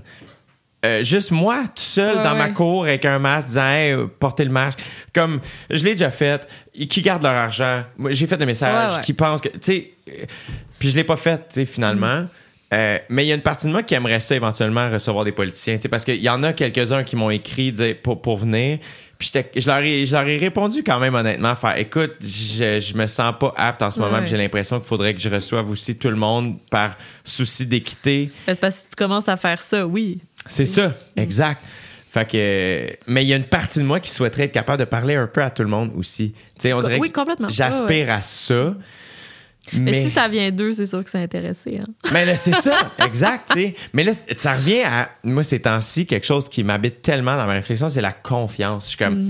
Asti, ça va jusqu'à ma page Facebook, les gens, ils font confiance que c'est ma page. Ouais. Puis, tu sais, c'est là où je fais, Asti, je sais plus à qui faire confiance. Mon cercle est tellement rendu petit. Parce Mm. que, à un moment donné, c'est comme, Chris, on a, le feeling de te faire à ou de te faire utiliser. Ouais, une espèce de paranoïa euh, Ouais. normale, là, légitime. Mais puis surtout que j'étais un petit saltimbanque, là, tu sais, genre, Oh. j'étais un clown, là, Chris, là, tu sais. Fait que après ça, c'est que tu te ramasses avec une espèce de euh, tribune gigantesque qui en dit fucking long aussi sur nous autres, de faire, ben, euh, je suis pas, je me considère pas comme un réseau d'information, tu sais. euh. Non. Non, mais t'es, t'es l'animateur d'une émission qui est devenue un phénomène culturel. tu sais, Fait que c'est sûr que les gens adhèrent à ce que tu as à proposer. là. Mais en même temps, tu sais, j'ai pogné ça à 25 ans. Tu sais, là, j'arrive à 30, là. Ouais. Euh, mais je suis juste comme, c'est super, j'adore ma vie, je me trouve tellement chanceux, tu sais, je suis reconnaissant, pis ça. Mais il y a une partie de moi qui est comme, ah. J'ai j'ai tellement de choses à apprendre que Mm. c'est beaucoup plus, j'ai l'impression que c'est plus mes invités qui éduquent que moi. Puis dans ma tête, ça reste encore, ça frôle, tu sais, le divertissement, là, tu sais. on- Oui, oui, on est, on, on est relax, là. C'est ça, c'est Oui, ça. Ouais, mais j'aimerais ça pouvoir recevoir des politiciens. euh, mais euh, je suis en train de faire, je pense, un petit travail d'éducation personnelle à ce niveau-là. Ben oui. Tu me sembles. Toi, tu, tu pourrais faire ça, j'ai l'impression. Tu me sembles. Interviewer des politiciens? Ouais. Oui, oui, ben, ben, peut-être. C'est sûr que moi, je fais pas ça, des grandes entrevues. Ça euh, t'intéresserait-tu, ça? Ouais, peut-être à un moment donné. Moi, moi euh, très franchement, je me vois pas à long terme dans les médias. Non? Non. Ça, c'est une affaire que je dis plus ouvertement euh, depuis quelques mois. là. La pandémie m'a vraiment fait réaliser ça. Sais, J'étais un peu tombée là-dedans. J'étais vraiment jeune. J'ai commencé à faire des, des reportages puis des chroniques à la radio, à Radio. J'avais, je venais d'avoir 19 ans. Là. Tu sais, Ah, que ça c'est- fait vrai. C'est ça. Là, je viens de finir ma saison de radio à Pluon-Lit euh, Oui, avec ma- hier. Ouais, Wow! c'est ça. Puis, tu sais, je me suis rendu compte. Ah oui, avec Marie-Louise. Wow. On la salue. Et je me suis rendu compte que ça faisait 10 ans que je faisais de la radio à Radio Cannes, puis j'ai 29 ans, tu sais. Mettons, tu sais, Puis là, j'étais comme, wow, OK. Ben, puis pas juste à là, j'ai fait Ouais. toute une tralée d'émissions. Puis là, j'étais comme, ah, c'est vraiment bizarre parce que à aucun moment dans ma vie adulte, c'était pas présent. Tu sais, c'est weird, c'est vraiment bizarre. Puis tu sais, c'est pareil. Tu sais, le devoir, j'ai commencé, j'avais 25 ans. Avant ça, tu j'avais, j'avais, été à Urbania Ouais. quand j'étais beaucoup plus jeune, mais quand j'avais ça, 18, 19. Euh, fait que, tu sais, je sais même pas c'est quoi la vie adulte sans être dans les médias. Ça, je trouve ça. J'aime pas ça. J'aime pas ce fait-là. Le- Qu'est-ce qu'on en fera, je sais pas. Mais, tu sais, puis là, moi, à long terme, euh, tu sais, là, je rassure mes employeurs, c'est ça à l'écoute. Je vais pas vous planter là. c'est pas, c'est pas ça. Mais, On euh, jase, on non, non, non, mais c'est ça. Tu sais, dans 15 ans, tu sais, moi, je suis pas du tout dans une logique de je veux mon show. Je veux telle affaire, vraiment pas. Tu sais, Euh, tu sais, là, je vais commencer un doctorat, puis tu sais, à mon avis, ça, ça va être une bonne façon de prendre un petit temps d'arrêt de tout ça. Je vais pas arrêter complètement. là. Le devoir, je continue, pas de problème. Euh, mais à long terme, peut-être que oui, là, je pourrais faire ça un jour, des, des hot seats pour des politiciens, mais je suis pas sûre que je vais être encore dans ce milieu-là. Mais là, en plus, ça m'intéresse le doctorat parce que ta maîtrise, t'as tout pété, là, tu sais, dans le sens que t'as- t'as gagné un prix pour ta Ah, pourquoi tu dis ça, mon Dieu? Fallait Pourquoi pas c'est le public? Faut-tu pas le mais, dire? mais c'est parce que je comprends pas pourquoi cette information-là. genre, comme moi, j'en ai parlé à personne, Non. puis là. genre, moi, je l'ai dit à personne, puis là, il y a comme quelqu'un qui l'a posté sur son Facebook, puis j'étais comme non. Parce que, OK, je pense que la raison pour laquelle je me sens comme ça, c'est que l'idée que quelqu'un puisse lire mon mémoire de maîtrise, ça me rend aussi à l'aise que si j'allais chez le médecin. Ah, c'est tellement intime. Ben, pas que c'est intime, je veux dire, Mais je parle pas de moi, mais, comprends. mais c'est Ben, juste je dis, je comprends. comme- Je suis tellement loin d'avoir déjà fait une maîtrise. Je comprends. Je comprends pas, en fait. Parce que je suis empathique à ta situation, mais je comprends Ben, pas. c'est ça, puis là, j'en ai comme pas parlé. J'étais comme, tu sais, c'est pas, grand chose non plus. Mais en tout cas, bref, je, ça se passe bien pour moi à date, dans, dans mes Ta maîtrise, c'était à- là, mettons, là, on oublie le prix, là, mais bravo, là, mais je- je- euh, c'était à propos de quoi?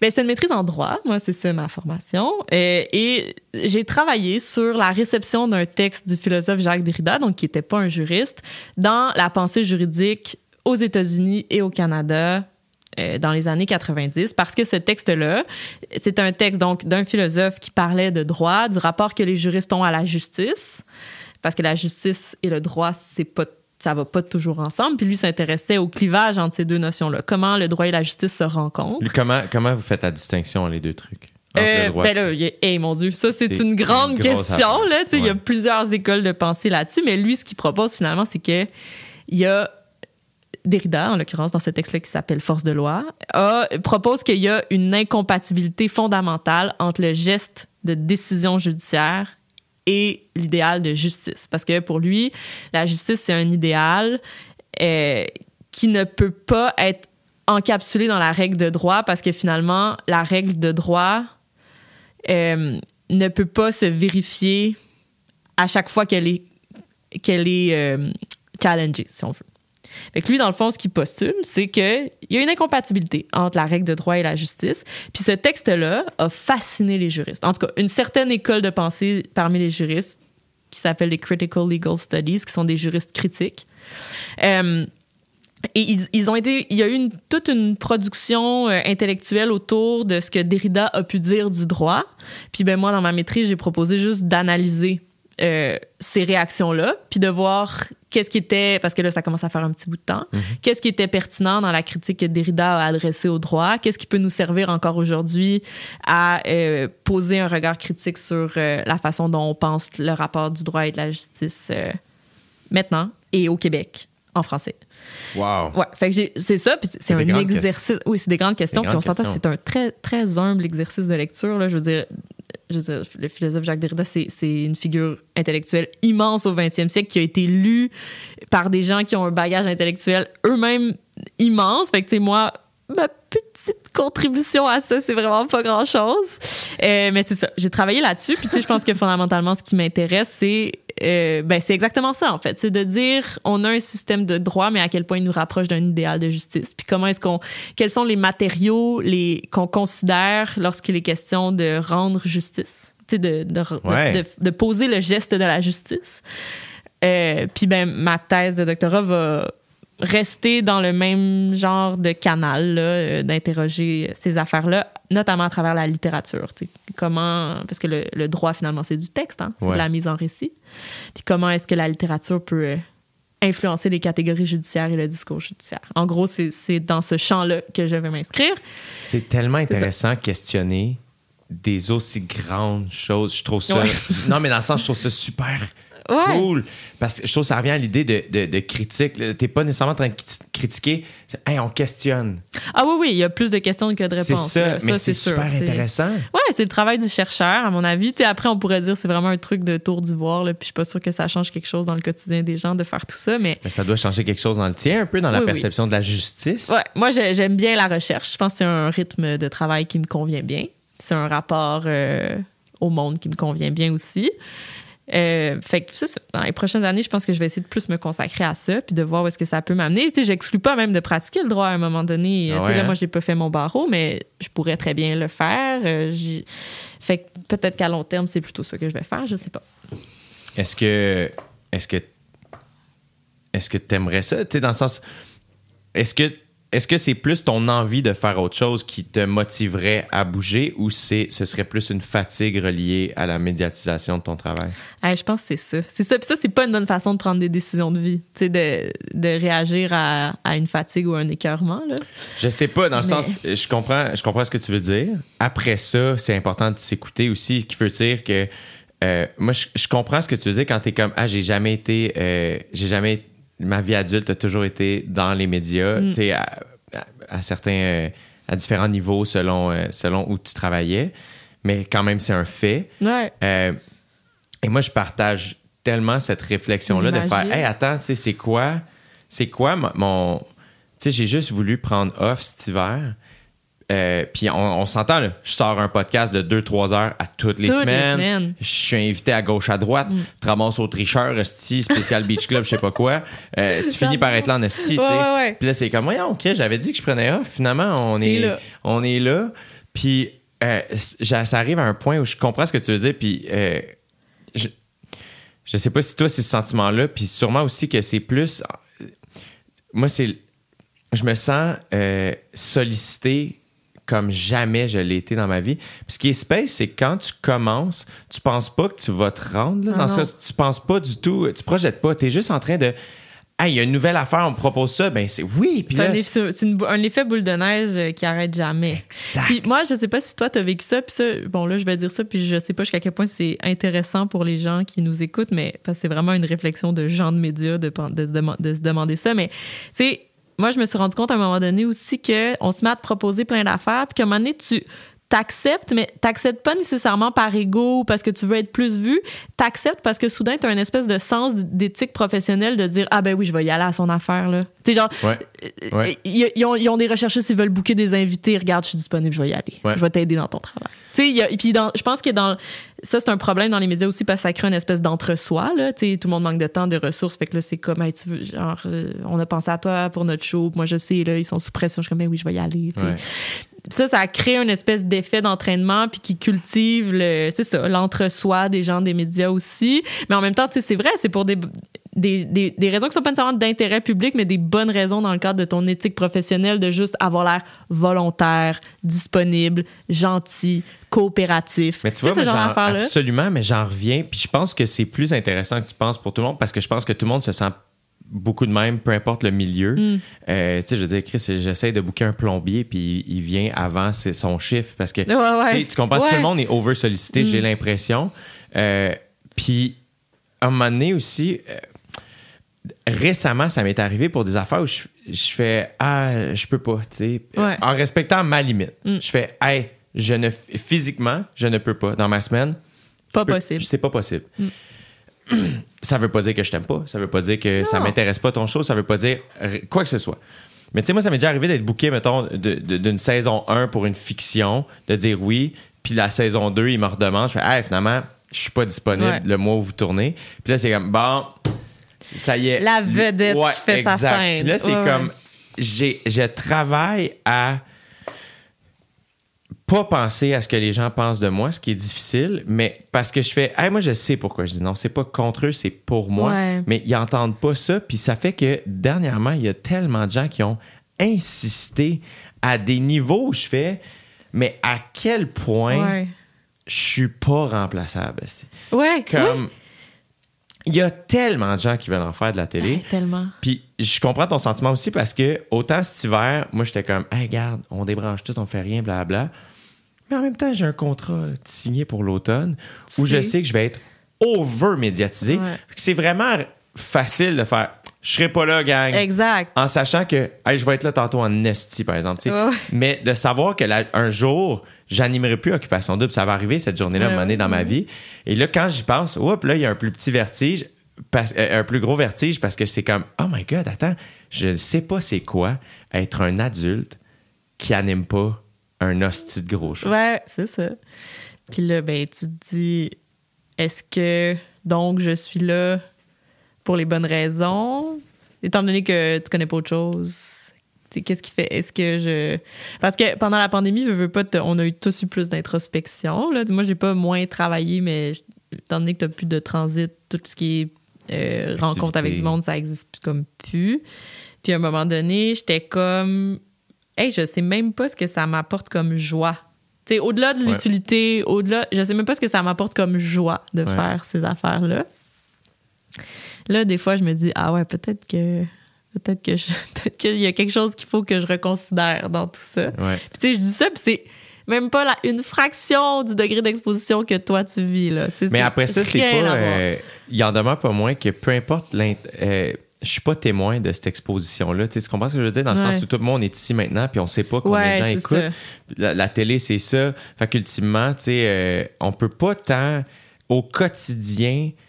Je sais pas à quel point ça se quantifie, surtout au Québec. Tu sais, je veux dire, on n'est pas à Hollywood. Tu sais, je suis pas euh, Bieber, là, qu'il peut pas aller en vacances nulle part. Tu sais, Ça, ça doit être un calvaire. c'est ça, tu sais. Ça fait que c'est pas ça. Puis ici, le monde est fin. Fait qu'il y a un- une affaire où euh, je pense qu'on peut vraiment se comprendre l'un et l'autre, même si, en gros guillemets, on n'est pas exposé de la même manière. oui. Euh, mais il y a quelque chose, je trouve, dans la, la- d'accepter aussi, tu sais, surtout dans tout ce qu'on dit, faut la bienveillance, euh, les, les- les conditions de travail, blabla. faut vraiment accepter les noms. Puis après ça, Ouais, il y a une limite entre, tu sais, euh, relancer, réessayer une deuxième fois. Tu sais, Mm, tout ça, c'est correct, parfait. Mais à un moment donné, insister, pour vrai, c'est comme, hey, ça fait partie du climat pas chill. Ben vraiment, puis tu sais, quand tu te fais bully dans un contrat, tu tu seras pas bon, là. Non, exact. Tu sais, comme moi, les fois là, où j'ai accepté des choses à reculons, que j'étais pas sûre, mais que j'ai fini par le faire, ben ça s'est toujours comme fini de façon amère aussi parce que ben j'étais pas full bonne parce que j'avais pas le goût vraiment d'être Ouais, là. ça, Puis là, tout le ça. monde n'est pas content. Personne n'est content. Puis je suis comme j'ai rien demandé, mais ça s'est passé pareil. C'est comme ça là, ça, ça, c'est le pire. Puis C'est c'est ça aussi que je trouve absurde dans le milieu des médias des fois, c'est que t'es là parce que t'es là à un moment, un moment Oui! donné. Puis là, ben, les gens sont comme, tu deviens comme une genre de marionnette, des gens qui, qui s'imaginent en réunion de construire des shows, puis là, ben ça c'est donc un bon casting, puis là ils vont s'ostiner, puis ça va être le fun, puis ça va être ci, puis ça va être ça. Mais tu deviens comme un, euh, tu deviens comme un, un, un, un avatar Ouais. de toi-même. Genre, Ouais. les autres ils jouent au Playmobil, là, puis ils t'ont mis dans le casting des Playmobil. Puis encore une fois, tu sais, on, on réitère que le monde fait de leur mieux, puis tout le monde Oui, oui. essaie de. tu sais, Puis, tu sais, c'est dans des, des contextes.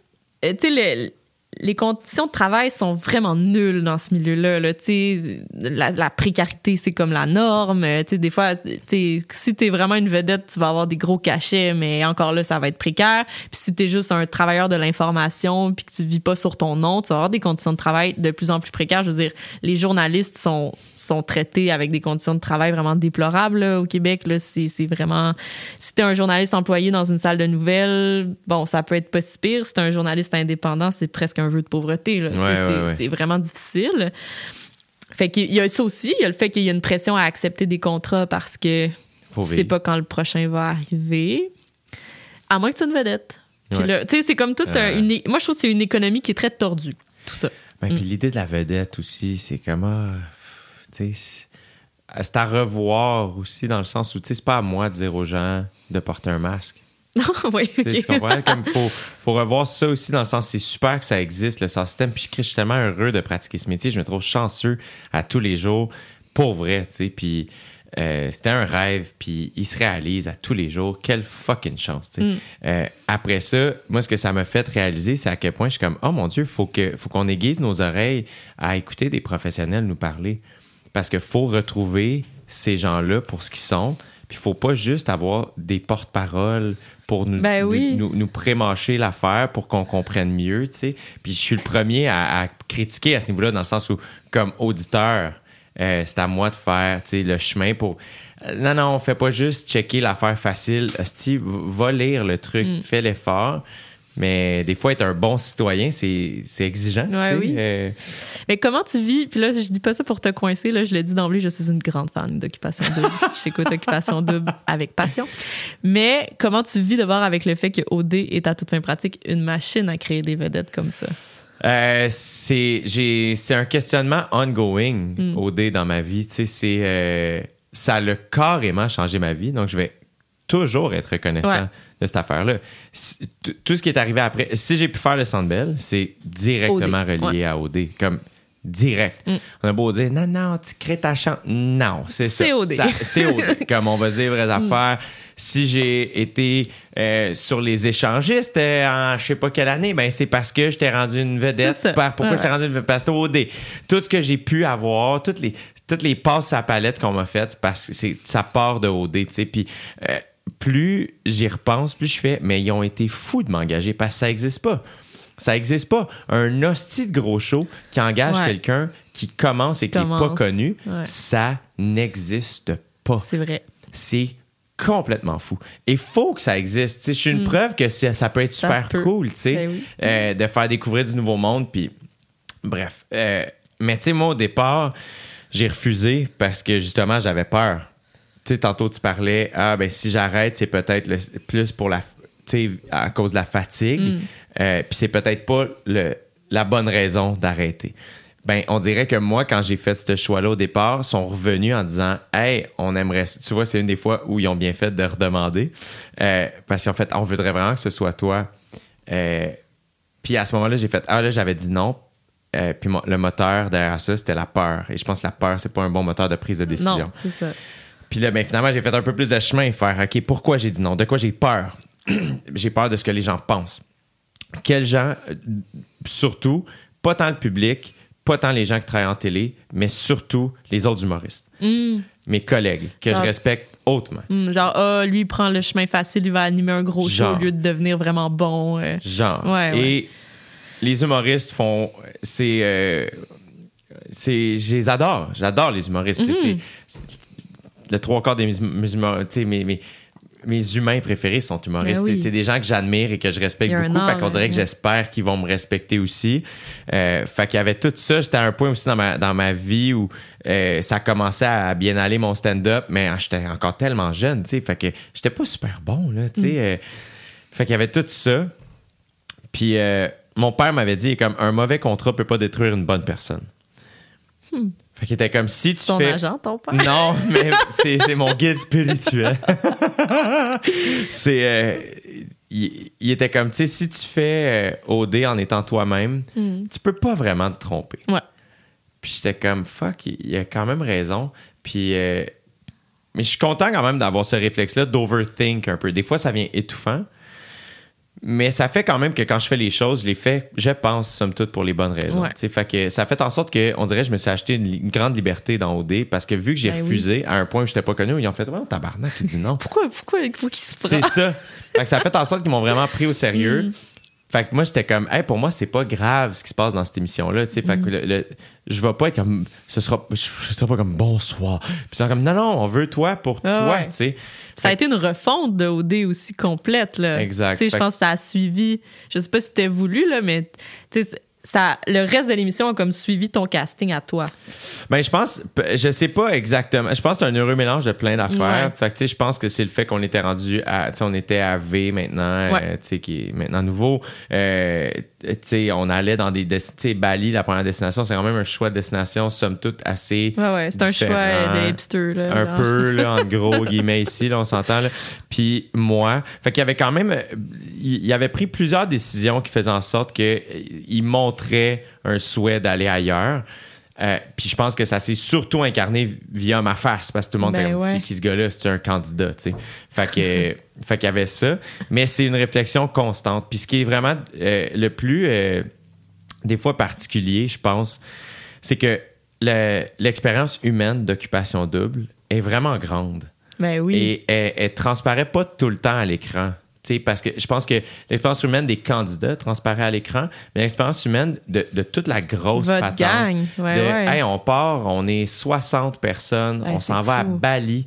J'ai habité à Bali pendant trois mois. J'avais là. 25 ans. J'avais une vie là. Euh, mon meilleur chum a pu venir pendant un mois. Mes parents sont venus me visiter. Mes sœurs sont venues me visiter. Ben oui. J'étais à trois pas de l'océan Indien. J'ai rencontré des gens là-bas. En Afrique du Sud, j'ai eu, tu sais, même affaire.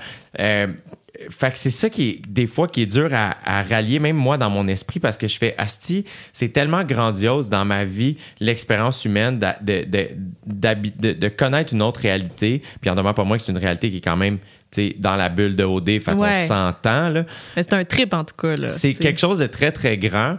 euh, qui, des fois, tu fais quand tu regardes. Tu sais, j'essaie de pas trop regarder les émissions parce que ça, me- ça vient me chercher beaucoup parce que c'est tellement personnel pour moi. Que je fais, Même, les, même ce qui se passe entre les candidats? Euh, ouais, quand même. Quand Ben là, cette année, on l'a vu. Là. Ouais. ben, c'est que je pense aussi que je suis quelqu'un de très empathique. Fait que pour moi, autant au, au départ, j'étais comme, c'est pas grave ce qui se passe là. Euh, tu sais, ça m'est déjà arrivé, là, un candidat qui part à brailler quand je suis là, puis que là, genre- soudainement, ben moi aussi, j'en oublie les caméras, Oui. puis là, tu sais, on est en Afrique du Sud, puis là, je suis plus un animateur, Ben je suis plus un humoriste, je suis plus en train de faire de la télé, je suis un, un humain qui essaie de s'assurer que l'autre humain aille bien. Euh, puis tout ça, c'est space. C'est space en esti. C'est vraiment. Mais moi, je me demande tellement. Tu sais, OD, là, c'est fou. Parce que la nouvelle mouture, là, qui est la tienne, donc, tu sais, c'est que ça. Pour les gens de notre âge, là, c'est que ça transcende les catégories de la population. Là. Je veux dire, moi, là, j'avais des. J'avais plusieurs group chats de OD pendant la saison cette année. Mais tu sais, ça allait autant de ma gang de gens du milieu académique qui tripent sur OD, gens des milieux militants qui tripent sur OD, gang de filles de mon primaire qui tripent sur OD. Puis là, tout le monde parle sur OD, mais on a toutes dans la vie des, des, des préoccupations complètement diverses, mais ça nous rejoint de la même manière. Tu sais, moi, ça me fait vraiment rire les gens qui sont comme j'écoute OD de façon ironique. Excuse-moi, j'écoute OD de, OD de façon zéro Ouais. ironique. Là. Genre, le rapport que j'ai avec ces gens-là, il est direct. Puis il n'y a pas d'affaire de comme ah, mais tu sais, les gens qui font des. Non, non, là, les- ces gens-là, genre, moi, je suis de même. Dans la vie, les gens, c'est comme, ils savent pas parler, ils ont un français terrible, ils ont des préoccupations puériles. Moi, je suis comme, mais moi aussi, qu'est-ce que tu penses? Tu sais, Tu me mets des caméras là tout le temps, je suis exactement comme ces gens-là. là. Il n'y a pas de barrière. là. Je suis complètement d'accord. C'est la raison pour laquelle souvent aussi, moi aussi, c'est que selon où je suis, je suis un représentant de différentes personnes. Fait que, tu sais, mettons, quand j'arrive, mettons, à la table d'élimination, je suis comme un représentant Ouais. du public un peu, puis de l'équipe de production, puis un peu de moi. Quand je suis sur un autre plateau, mais là, je suis représentant des candidats, je suis représentant de l'équipe de production. Ouais. Euh, quand je, tu sais, fait que c'est là où, à un moment donné, ça, ça peut devenir essoufflant de faire OK, mais là, moi, là-dedans, c'est quoi? C'est quoi? ouais. Puis je trouve que les gens qui l'écoutent de manière ironique passent à côté de quelque chose qui est la micro-introspection que tu peux faire en écoutant Ouais, OD. complètement. Je pense que c'est ça que les gens aiment, c'est qu'ils se revoient dans des situations de leur vie. Puis évidemment, c'est- tout ça est théâtralisé parce Mais que Ben oui, c'est il y a ça du le but. là. C'est ça. Mais ouais, non, non, c'est les- les- la volonté de créer une distance là, elle est à mon avis complètement artificielle. là. C'est- les gens sont comme ah, est-ce que la génération Y a l'air de ça? Oui. c'est comme Ouais, oui. puis après ça, on s'entend que tu sais, c'est une représentation qui est tout petite. Oui, on va avoir évidemment. 15 candidats. Fait que là, de dire qu'on est tous de même. Non, tu sais, puis c'est ça. Puis euh, je pense qu'il faut prendre ça pour ce que c'est. Ça reste un. un- un, show, c'est Ben un oui. jeu. C'est Hunger Games avec une maison de l'amour. Ouais. Je l'ai dit à la première saison, puis je, je trouve que c'est encore vrai. C'est un jeu. Ben c'est oui. un jeu, puis je trouve que les saisons qui ont été les plus faciles, c'est quand les candidats étaient là pour jouer Ouais. quand ils viennent pour jouer le jeu, là, c'est comme. Tu sais, s'ils viennent pas pour jouer, c'est comme quelqu'un qui rentre dans un escape room et comme. Tout est barré. Comme, oui, Chris, t'as payé pour ça. C'est c'est- c'est- c'est Oui. ça le produit, tu sais. Oui. Euh, fait que- puis moi là-dedans, encore une fois, c'est toujours la, la quête d'intégrité. Puis là où je pense, des fois, il y a des gens qui sont comme Asti, là, sur ton podcast, t'essaies de compenser pour OD en recevant des, Des intellectuels. Puis je suis comme, non, je pense que je suis plein d'affaires. Puis c'est pas OD que je vais pouvoir jaser avec toi pendant trois heures. Non. Tu sais, puis je dis ça, puis en même temps, j'ai reçu euh, Lucie Pagé, euh, tu sais. Ben euh, oui, c'est ça. à OD Afrique Puis- du Sud, tu sais, qui, qui, qui, qui, elle a travaillé avec Nelson Mandela. T'es comme. Fait que oui puis non, c'est juste que je pense que aussi, tu sais, OD peut être critiqué pour bien des affaires, puis je l'entends, puis je le comprends, je critique pour les mêmes raisons. Ben oui. Mais à un moment donné, il faut accepter, je pense que OD est un générateur de conversation, Ouais, oui. mais les- la conversation que ça amène n'aura pas lieu à OD Ben non. que très peu. Ça va se passer dans les salons des gens, dans les group chats. Puis c'est ça qui est cool, c'est que c'est comme ah, c'est devenu une autre affaire. Puis il y a des gens qui aiment ça analyser ça à un autre niveau. Puis je trouve ça super cool aussi. Ouais. Je pense que tu peux prendre ça pour exactement ce que tu souhaites que ce soit pour toi. Euh, puis je sais que moi dans ma vie, c'est euh, c'est un amour spécial. Ben ça a changé ma vie carrément. Je sais pas c'est quoi ne pas animer au dé aussi depuis que je suis comme connu, entre guillemets. Euh, ou du moins depuis que je pratique ce métier de manière plus professionnelle. Je sais comme pas comment dire, là, mais. Euh, puis je sais que je vais toujours être reconnaissant de cette affaire-là. Tu sais, je vais toujours. J'ai tellement appris. Pour moi aussi, c'est un training camp. de- C'est une longue euh, réponse que je te donne, mais parce que dans ma tête, si je vais être sûr de comme rien oublier. C'est tellement une grosse patente. Tu sais, je tourne quasiment 40 heures semaine quand j'en ai modé. incroyable. Fait que, euh, euh, En termes d'expérience à la caméra, là. Exact. C'est fou. C'est un training camp de télé. Ben je oui. fais tout. Je fais tout. Je fais des entrevues, j'anime des jeux, des quiz, des personnages, je fais de l'impro, je fais des. Des fois, tu es dans un, un- Je suis rendu euh, avec un. Tu sais, j'ai un local à visiter, un township. Ben là, on est dans un complètement un autre type de Genre, show. approche documentaire soudain. Oui. Puis là, après, tu vas faire ton anime. Puis là, Exact. ça. Ouais, oui, Fait que j'ai appris plein d'affaires. Tu sais, moi, OD m'a appris que je veux jamais animer de quiz. Tu sais, ça gosse, puis les gens s'ostinent. Quand J'ai répondu avant. Je suis comme, ah, allez, ta gueule. tu sais, fait que j'ai appris plein d'affaires. Puis c'est space aussi de vivre mon plus gros, l'affaire la- que je fais la plus médiatisée en étant anonyme sur place. Ouais, Fait Quand je suis en. Afrique du Sud, moi, je suis en train de faire l'affaire dont on parle le plus, mais mon seul contact, c'est mon téléphone, tu avec la réalité, ou l'espèce de trois semaines où je suis revenu, puis c'est encore en ondes, mais là, je vais jouer au bordel, puis tout le monde est juste comme, qu'est-ce que tu fais ici? man? Ouais. On t'a vu à la télé tantôt. Fait que là, il y a cette, espèce de mois-là est super space. Ah, de t'es revenu, mais l'émission est pas finie. Ouais, là, tout le monde est comme, t'es revenu! Tout le monde est comme au courant de mon horaire à ce moment-là, mais. C'est trop drôle. Fait que, fait que c'est une grosse affaire. Après ça, il y a plein d'affaires là-dedans que je ferais autrement. Mais je, je suis pas producteur de OD, tu sais, je suis pas, euh, c'est pas mon show. Fait que, je- puis je- ça fonctionnerait probablement pas autant si, si on le faisait exactement comme moi je voudrais le faire. Il y a Fait toute une équipe, là. c'est ça, c'est ça. Fait que c'est une affaire bien, bien, bien spéciale. Mais je pense que j'incarne bien le conseil que mon père m'a offert. Tu sais, Je pense que ce qui fait que, oui, évidemment qu'on m'associe à OD puis on va m'associer à OD toute ma vie. Mais je pense que, tu sais, j'ai comme pas... per- Tu sais, j'ai rien perdu. Je pense parce que je l'ai fait de manière très authentique. Puis quand je suis pas d'accord avec quelque chose, tu sais, on me force jamais à, à quoi que ce soit Ben oui. dans l'émission. Fait que puis c'est aussi un de trip de faire. Ça m'arrive à chaque saison là, de sortir de ma tête d'un super d'élimination faire je suis OD tabarnak. Tu tu sais ce que je veux dire? Puis genre, tu dois t'assurer que ça se passe bien aussi, en- dans le cas des... En plus? Moi, c'est- mais- sérieux, je sais pas comment tu fais. Je serais tellement anxieuse. J'haïs les conflits dans la vie. Là. Ouais. Gérer des tensions autour d'une table, je serais comme, c'est stressant.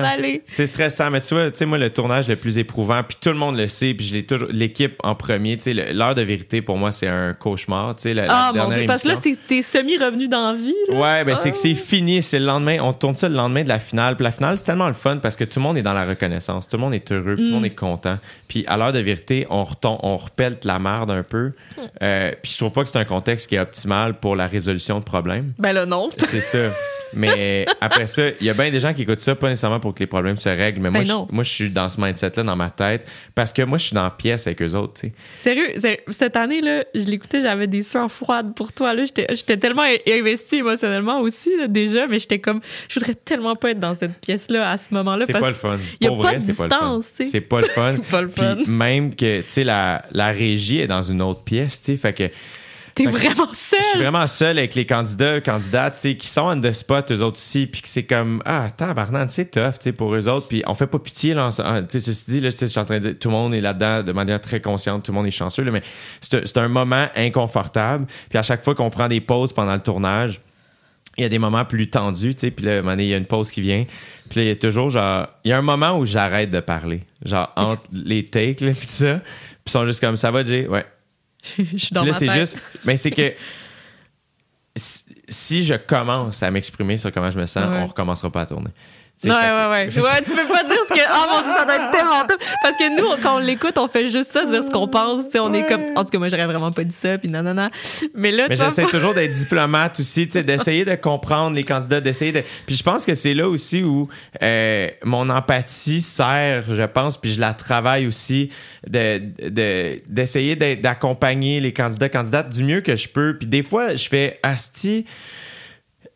Ta gueule, Jay. C'est comme des fois je m'exprime, je fais pourquoi, pourquoi je fais pas juste animer puis arrêter, mais c'est comme plus fort que moi. Fait qu'on dirait que ce qui fait aussi que ça fonctionne, je pense, c'est que je l'anime à ma manière. Fait que je suis Ouais, comme, oui. mais ça fait aussi que, tu sais, la saison passée, c'est la première saison que je l'animais ici. Ça En fait que plus, mon à Dieu. tous les dimanches, j'étais stressé. Ah, c'est pas le fun, tu sais. Fait que, mais Ah. tu vois, j'ai redit oui pour la saison prochaine parce que, en bout de ligne, c'est comme, Chris, c'est le fun. C'est le fun. Puis là, je vais faire ma cinquième saison. Tu sais, j'ai pogné ça, j'avais 25, je vais avoir 30 cette année. Ils vont te fêter, peut-être. C'est, c'est, c'est malade, là, tu sais. Ils me fêtent à chaque année, tu sais. Ils me font des surprises, puis tout. Je suis full chanceux. Fait que malgré les inconforts que ça peut amener, c'est vraiment une belle bébite. C'est super weird, mais c'est vraiment, vraiment... euh, je me trouve chanceux de, de vivre cette, cette affaire-là. sûr. Parce que c'est... Je réalise pas l'ampleur de cette affaire-là, puis je pense que c'est correct comme ça. Mais je pense qu'à un moment donné, plus tard dans ma vie, je vais faire comme Hey man, j'ai, j'ai animé au dé pendant 5 ans. Tu sais, on a fait plein d'affaires. Juste quand on- je vois des images de Bali, je suis comme Ah mon Dieu, je me souviens. Tout a changé. Même les images qui montraient des fois, là, tu vois que les, même vos moyens techniques se sont raffinés. Le budget soudain, c'est fou quand même. Ouais, c'est bien space. C'est bien. Mais toi, est-ce que tu as ce sentiment-là par rapport de manière très différente, mais quand même au devoir? Tu sais, le devoir, c'est quand même une, c'est une institution. Ben ouais, tu sais, euh, t'es rentré là à 25 ans? Ouais. Ouais, ouais, vraiment. Puis même, je collaborais déjà un peu de façon ponctuelle avant.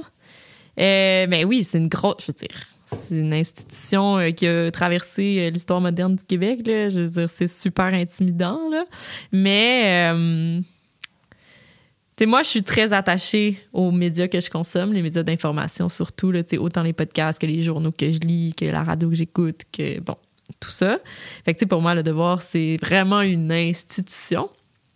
Puis je le vois aussi dans le rapport que les lecteurs ont avec le journal. Je pense que je l'ai dit tantôt, c'est, c'est des lecteurs qui sont exigeants, qui sont pointilleux, mais qui ont aussi une générosité là-dedans. Là. Comme je te dis, des fois, là, je reçois des courriels vraiment élaborés puis pertinents. Puis, tu vois que la personne, là, elle a écrit longtemps sur son iPad là, pour m'envoyer son message. Là. Puis j'aime vraiment ça. Puis il y, a un- il y a un petit club là, des gens qui m'écrivent. Puis genre, c'est souvent, c'est les mêmes personnes. Puis c'est super sympathique.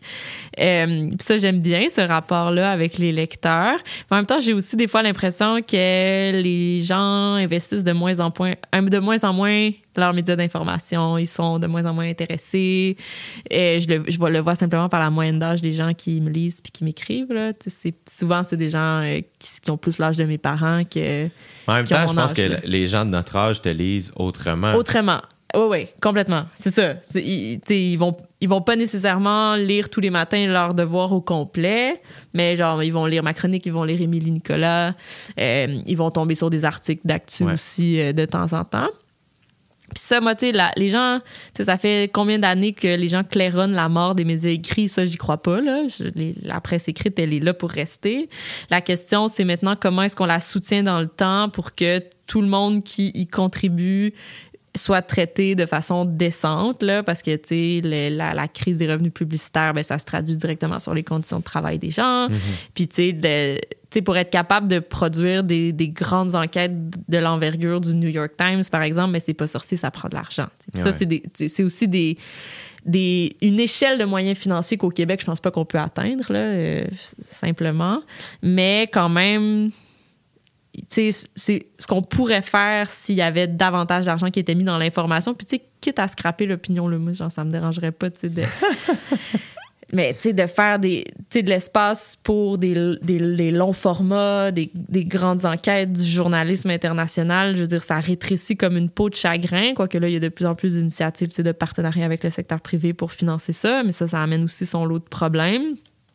Mais tu sais, je pense que les gens peuvent potentiellement être extrêmement intéressés par tous ces contenus-là. Il faut juste qu'on leur donne les moyens d'exister. Il y a le défi d'aller rejoindre les gens de, la, la- de notre génération et même plus jeunes Ouais. qui, eux, s'ils arrivent aux médias d'information, ils y arrivent, je le crois, mais par l'entremise des réseaux sociaux. là. C'est- je pense que le réflexe d'ouvrir son journal le matin, il est peut-être un petit peu moins là, là, encore que je sais pas, je peux pas dire. mais Ben, encore une fois, il y a toujours des exceptions. Il y a règle, toujours mais des pas que exceptions. majoritaire. Absolument. Mais tu sais, je pense que les gens ont pas moins soif de lire des choses puis de se pencher sur des contenus qui sont exigeants. Moi, ça, c'est un truc dans les médias au Québec que j'observe et que je trouve déplorable, c'est que on, fait pas confiance à l'intelligence des gens. Tu sais, les, c'est, pas vrai que les gens ont pas envie d'écouter des longs balados puis ont pas envie de lire des longs textes. Peut-être pas tous les jours, effectivement, là. mais moi, je pense qu'il y a une soif. C'est, vraiment possible de, de parler des sujets complexes avec tout le monde. Tellement d'accord avec toi. Je suis Ça, tellement d'accord. Puis c'est une affaire aussi, c'est comme n'importe quoi. C'est comme commencer à faire du jogging. Les premières fois, c'est plus tough, mais à un moment donné aussi. Ben il oui, c'est un tu- muscle. C'est un muscle. Fait que si on sert tout le temps la même chose, ben oui, naturellement, euh, on, va, on va juste avoir des OD, tu sais, dans le sens. Mais C'est ça. Ça en prend, mais ça prend Oui, oui. plein d'autres affaires. Puis je suis tellement d'accord avec toi. Euh, puis je trouve qu'on, euh, des fois, on va euh, porter des intentions pour le public. Vraiment présumer Ouais. ce qu'ils veulent, ce qu'ils sont capables d'entendre, Ouais. ou alors tu sais, de tout articuler autour des vedettes. Je veux dire, j'ai rien contre les vedettes, là, c'est pas ça. C'est juste que là, on dirait qu'il n'y a, aucun projet qui peut exister sans que ce soit Ouais. articulé autour des gens qui sont déjà connus.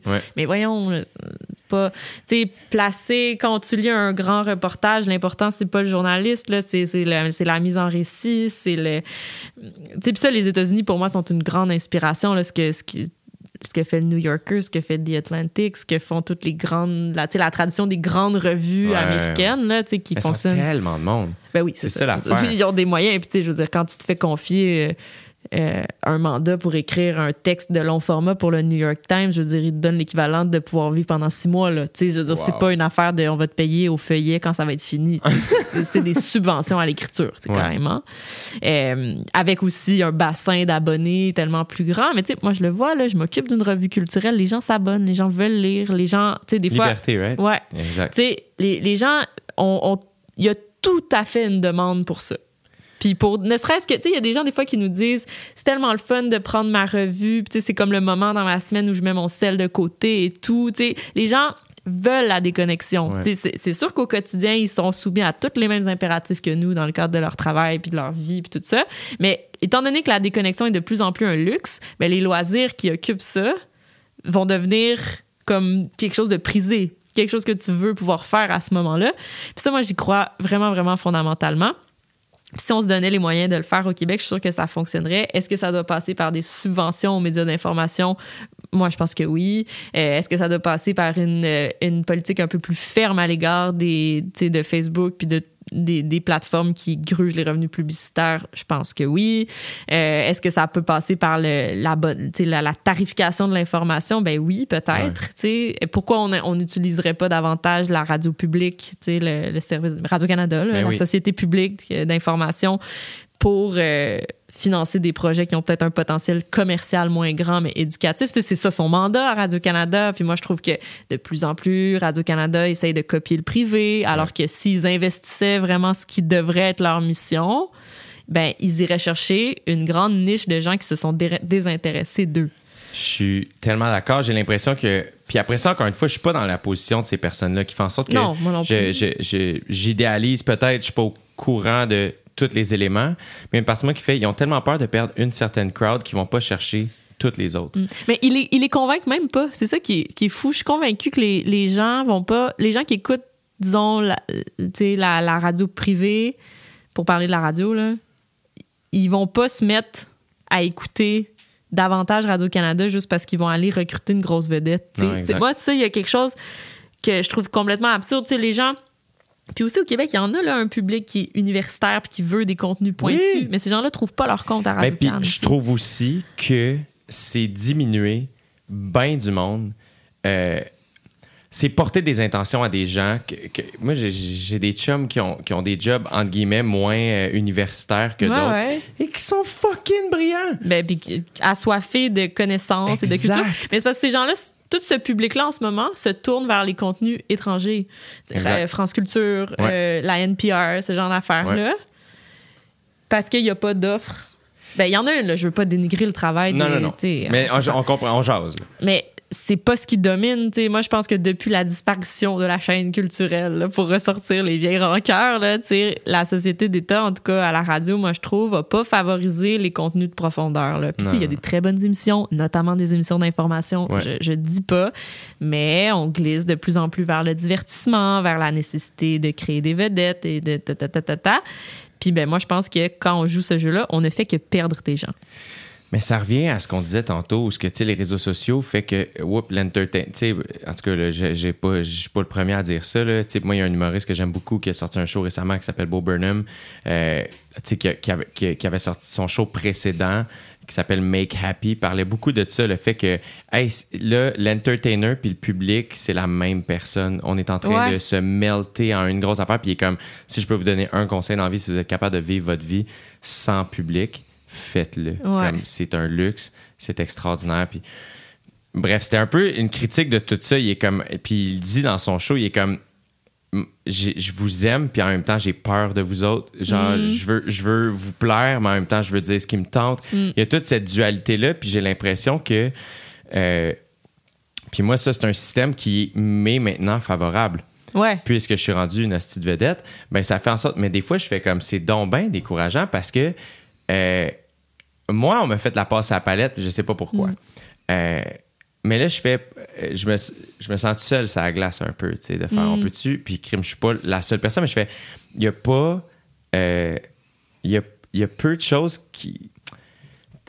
Puis je critique pas les gens qui ont des plateaux, encore une fois, parce que s'ils ont des plateaux, mettons, moi que je prends la télé, euh, ils sont bons, puis ils le font, Oui. mais il y a peu de télé qui s'adressent à nous autres ici en ce moment. Tu sais, euh, puis il y a beaucoup de gens qui ont des plateaux aujourd'hui qui en avaient il y a 25 ans, 30 ans, tu sais. Ouais, c'est là où tu fais. OK, ben, euh, mais il y a quelque chose où après ça, je comprends que l'argent rentre via les pubs, donc les codes d'écoute, mais la manière qu'on calcule les codes d'écoute est défaillante. Ben oui. C'est parce qu'elle est arriérée. C'est comme si on disait euh, ah, le, le meilleur film l'année passée, c'est celui qui a vendu le plus de VHS. C'est comme c'est plus comme ça que ça fonctionne. Carrément. Ben oui. Mais là, c'est vraiment comme ça qu'on va calculer les trucs avec les codes d'écoute. euh, alors que mes propres parents écoutent OD enregistré. Fait que techniquement, ils rentrent même pas dans les codes d'écoute de OD, tu sais, par exemple. Mais ça fait en sorte qu'il faut revoir comment on calcule ça parce que ça fait en sorte que là, le, le revenu publicitaire baisse. Euh, donc, on a moins de revenus pour. Fait que les gens veulent prendre moins de risques parce que. Parce on- que- tu sais, ouais, ouais. Mais là, ça fait en sorte que tout est pareil. Personne Complètement. prend de risques. Puis ça fait que c'est super plate, mais ça fait que démographiquement, le Québec, c'est comme pour le meilleur et pour le pire. On n'est pas beaucoup. C'est un avantage. À 29 ans, à 25 ans, on, on, on avait atteint des niveaux, en gros Ouais, guillemets, ouais. dans, nos, dans nos milieux respectifs. Super nice. Ben ouais, là. Tu sais, genre, moi, en presse écrite, être chroniqueuse au devoir, il n'y a pas de next step. C'est ça. Mais après ça, fait que ça, c'est pour le meilleur. On Ouais, est chanceux. Tant-. Mais pour le pire, c'est que, ah, mais là, Chris, euh, what's next? Justement, tu sais, qu'est-ce que. On, ah, ben, on peut pas faire tant de risques que ça. Tu sais, quand Série Noire est pas de- d'être renouvelée il y a quelques années, tu sais, tu fais. Attends, c'est une des meilleures choses qui s'est faite en télé dans Ouais. les dernières années. Tu sais, Ouais. Tu me fucking niaises qu'on parle de, ah, il y a pas assez de monde qui l'écoute. Chris, il y a plein de monde qui l'écoute, mais l'écoute autrement. Ben oui. Puis, fait que là, il y a tout ça, ce, petit combat-là. Mais. Ben, puis que dire des gens qui se voient jamais représentés à la télé aussi, tu sais, que comme s'il y avait pas. Sais, comme si on. Il y a, il y a des grands pans de la population que les médias traditionnels essaient même pas d'aller chercher. Ça. Mais c'est parce que la diversité aussi, elle est placardée, elle est Ouais, placée, complètement, elle est juste là, sa- sa- artificielle. artificielle, Ouais. elle, est, au front row. Fait que tu fais, ben, pour que la diversité à l'écran et euh, ailleurs soit incarnée, faut qu'elle soit sur toute la ligne. Ouais. C'est- Donc, faut que euh, autour de la table décisionnelle, la diversité, Ben oui. c'est là qu'il faut qu'elle se trouve. Complètement. Puis ça va faire en sorte qu'on n'aura plus à se poser de questions. Hey, on est-tu tous représentés? Naturellement, on Ouais, va ouais. être représentés. Mm. Fait que, fait qu'il y a ça aussi, c'est que le, le- le privilège, est- est- tu sais, il est, il est rendu dans tous nos systèmes. Puis il y a, je trouve qu'il n'y a pas assez de gens qui sont soucieux de le partager. J'ai l'impression. Ouais, il va peut-être avoir un rattrapage générationnel aussi à un moment donné. Là, tu as un changement de garde dans les postes décisionnels, dans le cas des médias, mais là, visiblement aussi dans tous les autres postes de pouvoir. Souhaitons-le. Souhaitons-le. Peut-être que une fois que tu vas avoir fait ton doctorat, tout ça, Oh. euh, tout ça sera fait. Ouais. je sais, je vais aller me cacher dans mon petit, dans mon petit coin, peut-être. Hey, Aurélie, j'ai pris beaucoup de ton temps.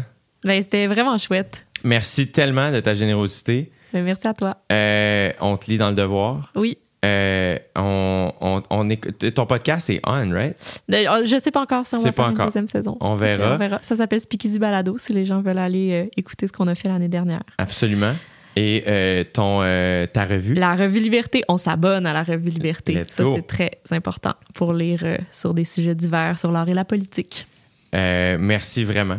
Ben, Ça merci à toi. C'était très de te agréable. rencontrer. Vraiment, vraiment. Bon succès. Merci.